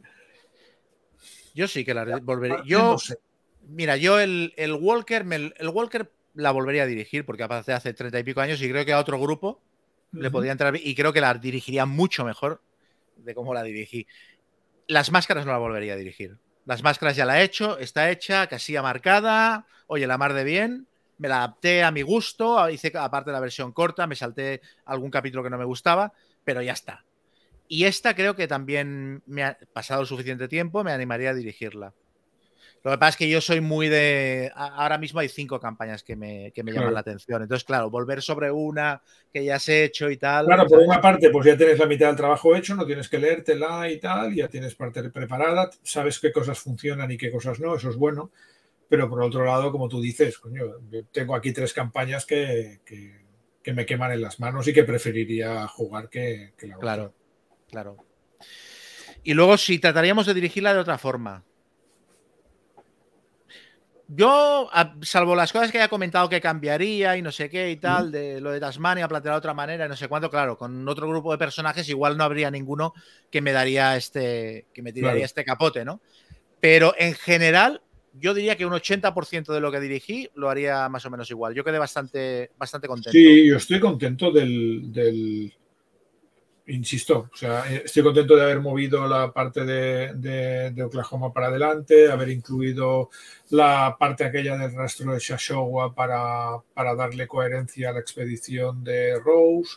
O sea, las tres o cuatro cosas que hice me gustaron y no las cambiaría. Yo igual sí que trataría de explorar un poquito más, por decir algo, el rollo este de otros grupos de caducios dando vueltas por el mundo y que se viera la conspiración más a nivel global, porque sí que es verdad que los personajes están como metidos, tienen una sensación como de visión de túnel, de que están metidos en su rollo y, y van muy a saco. A lo mejor metería algún capitulito más en otro lugar de Europa para explorar esto y tal. Pero Sí, algún este- capitulillo más Europa o algo más metropolitano, aparte de Nueva Sí. York, a la campaña le sentaría bien, porque la campaña tiene quizá exceso de junglas. sí, París, Viena, algo así, ¿no? Sí, algo así, algo así le quedaría. Un capítulo por ahí le queda bien. Y luego nos pregunta también qué imagen visual de un momento concreto nos quedaríamos para una portada. Hombre, claro, el problema de la portada es que los momentos guapos Sería muy spoiler. Bueno, la portada es un spoiler de cojones. O sea, la, portada, la del libro es como de qué debe ir esta campaña. sí. ¿Sabes? Aquí se quedaron descansados. O sea, es que no se puede, no se puede dar más información. Salen Sí. todos retratados y luego las dos serpientes en plan, ¿quién debe ser el malo aquí? Sí, sí. Todos, todos, que todos los que sean la portada son malos. Sí, no falta ni uno. Ay. Pues no sé, a mí hay una imagen que me gusta mucho, lo que pasa es que no tiene, es engañosa, pero precisamente porque es engañosa, yo igual si, si editara este libro diría, haced esto, que es en Islandia cuando se levanta el, mm, el megatroll durmiente aquel que es la propia isla, que es el propio volcán, igual haría una portada así de un avión y un bicho gigante rollo Godzilla intentando tumbarlo, que no revelara que los malos son hombres serpiente, pero que se viera o, que o un la, o la- la- la escena del, del final, cuando sale el, el bicho mecánico, la serpiente Sí, mecánica. y exacto. se- y se pega también- con el avión. Esa es una buena portada también. Sí, sí, sí. Vale, eh, sigo. Mm, bueno, otro que quiere Walker el reseñón. Y dice, a la hora de. Alberto G es este. Dice, a la hora de preparar la campaña, ¿preparasteis algunas en la manga por si las moscas? Escenas de relleno, PNJs, escenas alternativas, por si no iban donde tocaba. ¿O lo improvisábamos todo si era necesario? Esta es una buena pregunta. Yo intentaba siempre que los personajes, me, los jugadores me contaran de entrada. Claro, una vez los tienes enfocados ya es fácil. O sea, si, si, si van a, si un capítulo acaba que los jugadores están llegando a Islandia, pues no tienes ningún problema, ya sabes lo que va a pasar la siguiente sesión. Hmm. Yo sufría mucho en, la, en los capítulos en los cuales los jugadores estaban en, en Nueva York y además siempre les preguntaba, ¿no? ¿Me podéis explicar un poquito qué van a hacer vuestros personajes en la próxima sesión? Y pasaban de mí, pero a muerte. En plan, no, sí, bueno, mmm, vamos a investigar unos temas y tal. Y claro, yo llegaba allí con la sensación de que tengo que tenerlo todo preparado porque estos tíos pueden hacer cualquier animalada, ¿no? Y ahí sufrí bastante. Recuerdo que tenía preparado el asalto a la mansión Medham, el asalto al edificio Medham, el, tenía preparadas varias cosas que pensaba que podían pasar, luego no acababa pasando ninguna, pero, pero sí, sí, intentaba, intentaba anticiparme a, a sus, a sus mm. movimientos. Luego ya te digo, una vez los tenía enchufados, claro, una vez van al Congo, pues ya está, porque ya sabes que allí mmm, los tienes donde quieres, digamos, y ya no, ya no se van a, a escapar, pero en, cuando tienen libertad mmm, es preocupante. Yo intentaba tomar notas de las cosas que veía que no habían hecho y que me parecía que eran chulas o importantes y que eran reconducibles. En plan, la pirámide del Congo se la han saltado entera. Bueno, pues esto para Suiza, esto para aquí. Me lo apuntaba y lo preparaba con ciertas sesiones de, de tiempo para, para poderlo montar bien. Luego también hay el punto de que muchas veces subes o bajas el ritmo atendiendo a que la sesión acabe en un buen punto, ¿sabes? En plan, bueno, esta es persecución, la voy a liquidar rápido porque quiero que vean esto, o esta persecución la voy a alargar, acabamos la sesión y me da tiempo de prepararme toda esta mandanga que se ha generado aquí, ¿sabes? Sí. Sí, que eso es una cosa muy de máster también, de acabas la sesión y dices, bueno, no pasa nada, está todo controlado, para la próxima me lo voy a preparar de la hostia. Y, luego llega la, llega la siguiente y es como un examen. O sea, el, día antes dices, mm, ¿qué tenía yo que hacer? Sí, sí, sí, sí. Me escuchar hacer un comentario del, del, directo que dice: Bueno, bueno, siendo desintegrada sería una buena portada. no sé lo que ¿eh? Es que afirmaba esto. Ay, el mono con la pistola lanzallamas. Esto. Esto sería muy bueno. Es verdad que todo mejor. Un mono con un arma es lo mejor a todo también. Es como los nazis. Es verdad. También nos dicen que hagamos un programa sobre el enemigo interior de Enemy Within, que es la campaña Warhammer, que bueno, tú la estás publicando con Devir y tal. Sí, yo la jugué, en su momento la jugué. Eh, jugué las dos, los dos primeros tomos. con, con, otro amigo que hacía de máster. Pero no me considero un experto en la campaña. Yo la he dirigido un par de veces, aparte con el mismo. No, no, no, no. No, con el mismo jugador, sin enterarse que la estaba jugando varias veces. Y bueno, la campaña empieza con, con algo muy evidente que le pasa a uno de los personajes y que es el McGuffin para que el resto del grupo tire para adelante. Y las dos veces lo elegía él para que le pasara y el tío, oh, como, oh, no se enteraba de que estaba jugando lo mismo. Esto me suena, tal. Pero sí, la he dirigido, la dirigí una vez eh, toda, eh, la, dirigí hasta, hasta el poder de, detrás del trono, Power Behind the Throne. Que la campaña antigua ahí se rompía un poco, porque ahí los diseñadores originales, algunos se fueron, la campaña quedó como rota. Hicieron un... el, el, Empire in Flames, ¿no? Hicieron, hicieron un suplemento que se llamaba Something Rotten in Kislev, que era muy cutre porque con una excusa muy parda se llevaban a los personajes a Kislev, que están a quinta puñeta, y en tres aventuras desconectadas que creo que era un error porque los jugadores a esas alturas querían desentrañar la, la megatrama. Y luego la cerraban con Empire in Flames, que era un desastre de final de campaña. Entonces jugamos hasta el Power Behind the Throne y ahí se quedó. Y, luego lo han arreglado en la edición actual. Sí, lo han arreglado por completo. O sea, han quitado el, el Something Rotten in Kislev, lo han eliminado y han metido el capítulo original que se tendría que haber escrito en su momento, que es súper guapo, y el final no me lo he llegado a leer, el, el Empire in, no sé si llama Empire in Flames o Empire in Chaos, pero sí, lo han, lo han, en teoría lo han revisado y es la campaña tal como ellos planificaron que fuera. Lo que pasa es que fue muy accidentado el proceso de escritura y lo tuvieron que dejar. Entonces, la primera vez la dirigí hasta el Power Behind the Throne y la segunda vez en una campaña de Birthright que dirigí durante años de Dungeons and Dragons, metí varias de las aventuras, eh, eh, Sombras sobre Bogenhafen y la de Muerte en el Reich, que son dos aventuras de lo mejor que he leído en rol en mi vida, esas las metí en puntos distintos de la campaña, así sueltas. Eh, luego nos vuelven a preguntar qué sistema usaríamos si la dirigiéramos otra vez. Esto lo hemos respondido 200 veces, o sea que casi nos lo, nos lo podemos saltar. Y a falta de que aquí nos digan algo interesante que ahora revisaré, la última que tengo apuntada de Fernández Skoll III, que dice, bueno, bueno, ¿qué consejos nos podéis dar? Yo flipo mucho de que, bueno, bueno, haya tenido tanto eco, porque la, gente me hace comentarios en Twitter y tal. Yo pensé, este chiste no lo entenderá nadie. Y no, no, la gente se ha hecho muy fan de bueno, bueno. Me mola. Nos pregunta, ¿qué consejos podemos dar para crear? Esta pregunta tiene tela, ¿eh? Para crear un personaje jugador molón e interesante y que pueda ayudar en cierto sentido al guardián. Dice, por ejemplo, lo de Cera Cormac te ha dado muchísimo juego y me ha parecido acojonante. Mm. Mira, yo tengo uno, no, no, no, puedo dar consejos, ¿eh? pero puestos a, explicar historias, puedo explicar una que tengo ahora. En, ahora estamos jugando la campaña esta de A Time to Harvest, que pasa en Vermont. Entonces todos los jugadores se supone que son o estudiantes o profesores o gente del personal académico de la Universidad de Miskatonic.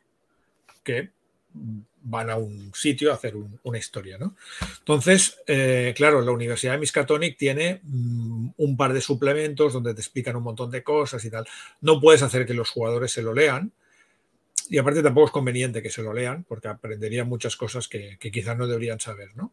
Pero a Ángel, el jugador que hemos entrevistado el primero, se ha hecho un personaje que, era, que es como el conserje de la universidad el bedel, el, portero, el tío que está ahí y lo sabe todo. Entonces, ah, ayuda mucho porque cuando los jugadores tienen que, el máster tiene que decir, bueno, es que esto lo sabéis porque en la universidad corría el rumor de que pasaba esto o esto pasó hace unos años que la mayoría no estabais todavía, pero se supo, pues entonces Ángel hace sus tiradas y tal y él lo sabe, su personaje, uy, sí, conozco la historia, porque pasó esto y tal, y eso es una manera que, hemos encontrado de, soltar bastantes hilos y tal, y, está funcionando.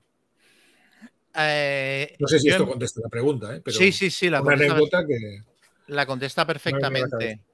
Ah, en mi caso, es curioso porque los dos personajes que dejaron el trasfondo más abierto, que fueron eh, Taylor, el personaje de Pera, y Cera Cormac, el personaje de Miguel, que de hecho yo no es que me enfadara con, el personaje de, ninguno de los dos, pero sí que pensaba, hostias, que me han dejado esto a medio hacer. ¿Sabes qué decir? Miguel se ha hecho un personajazo como Cera Cormac y luego, bueno, no da más explicaciones. Yo tengo 170 años y tira. Y con el otro lo mismo. Yo llevo un árbol tatuado, dime tú para qué es esto. Pero a la hora de la, a la hora de la verdad, como a mí me gusta mucho improvisar y meter morcillas y tirar de la manta y sacar cosas que no están en la campaña, esto me dio mucho juego, muchísimo juego. Entonces yo creo que eh, lo que se suele decir a la hora de escribir un guion que abrir una puerta, en el sentido de abrir una subtrama, es fácil. Lo difícil es cerrarla. Esto le pasó a Perdidos, a la serie. O sea, Perdidos estuvo tres temporadas abriendo puertas y aquello era la leche. Cuando las tuvieron que cerrar es cuando empezaron los problemas y no, los no las cerraron bien esas puertas. Pero creo que en el caso de una aventura de rol, si tu máster es suficientemente experimentado, abrirle puertas le ayuda mucho. O sea, el rollo este de hacerme un personaje, no, mi personaje habla con un conejo invisible y es, me lo acabo de inventar, ¿eh? Y ya está. Y no das más explicación. Le metes una cosa rara que no esté vinculada a reglas pero que forme parte de su trasfondo y con la que el máster pueda jugar. Y eso le da, le da al máster ideas para aventuras, le da una válvula de escape por si tiene que meter algo, siempre lo puede justificar por ese rollo de Si, no la usas, pues no la usas, pero es verdad que muchas veces te, puede salvar o puede, puede llegar incluso a salvar al grupo.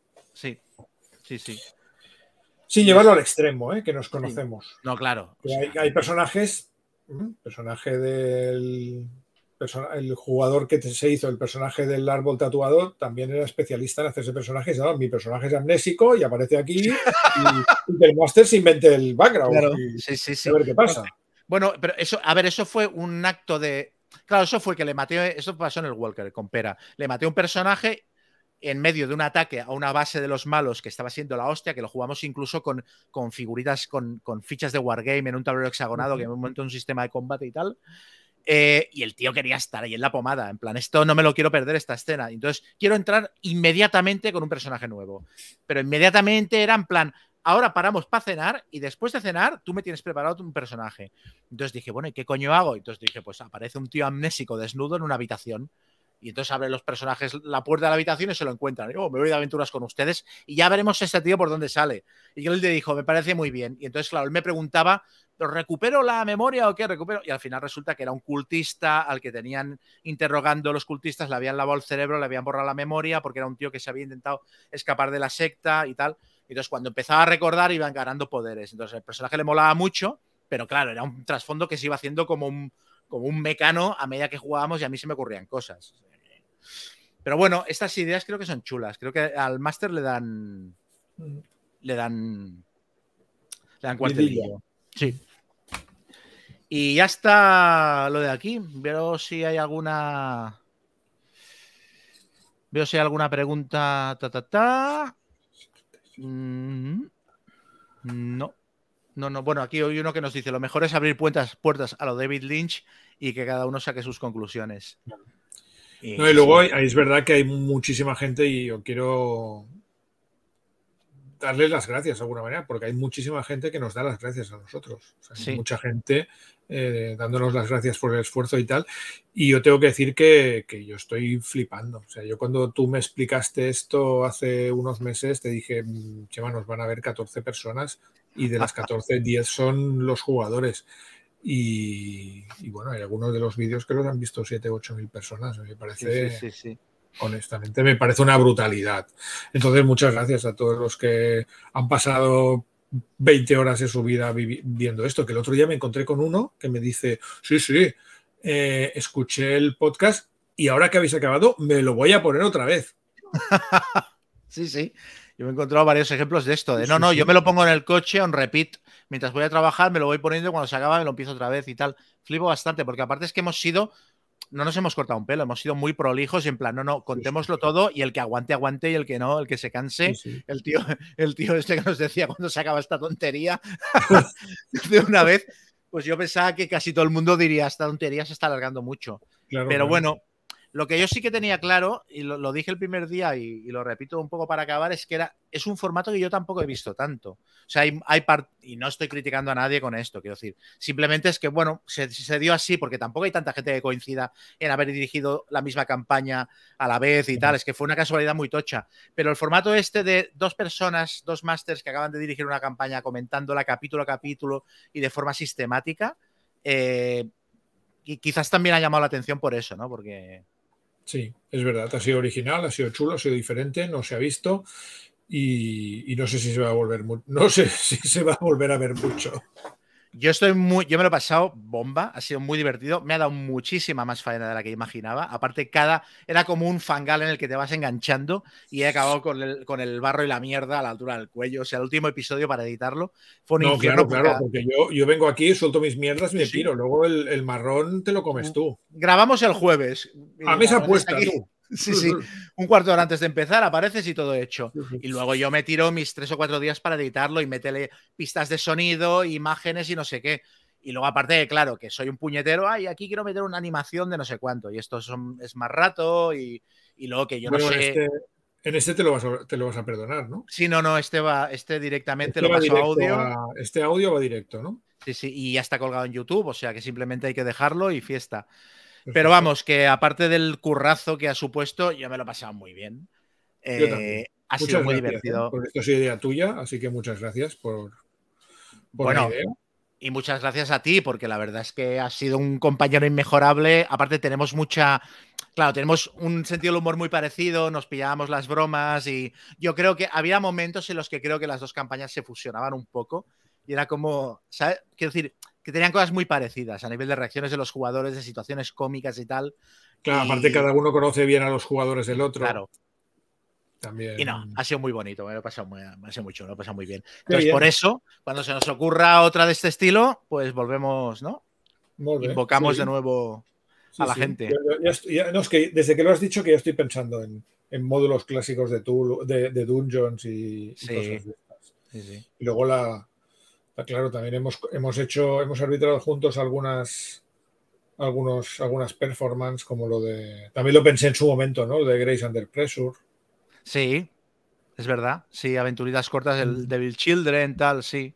Sí, mm. sí, sí, sí, sí. Aparte, bueno, si realmente. Claro, con one shots es diferente, porque igual la gente no necesita este nivel de consejos tan, tan a saco, pero yo creo, sinceramente, y no porque seamos nosotros, quiero decir, hemos puesto muy bien a veces los vídeos del Seth Skorkowski y a mí me pasaba lo mismo. Es que realmente creo que hemos sido de utilidad porque es un volumen de, texto muy tocho y prepararse una campaña de esta es mucha faena. Y de la misma manera que a mí me van muy bien los consejos de alguien que lo haya dirigido antes que yo cuando preparo algo. O sea, ya de dirigir una aventura de clásicos del mazmorreo de 14 páginas y entré en foros a ver qué decía la gente que ya la había jugado.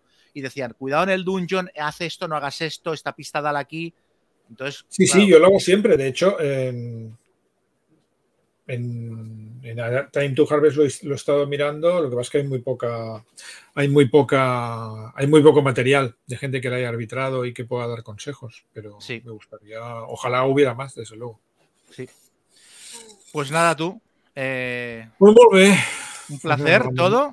Fantástico. Y, y ahora espero que esto se haya colgado bien y que no tengamos que repetirlo, por eso. ¿eh? Nos vemos en la próxima batalla. Sí, señor. Adiós. Ahora sí, adiós.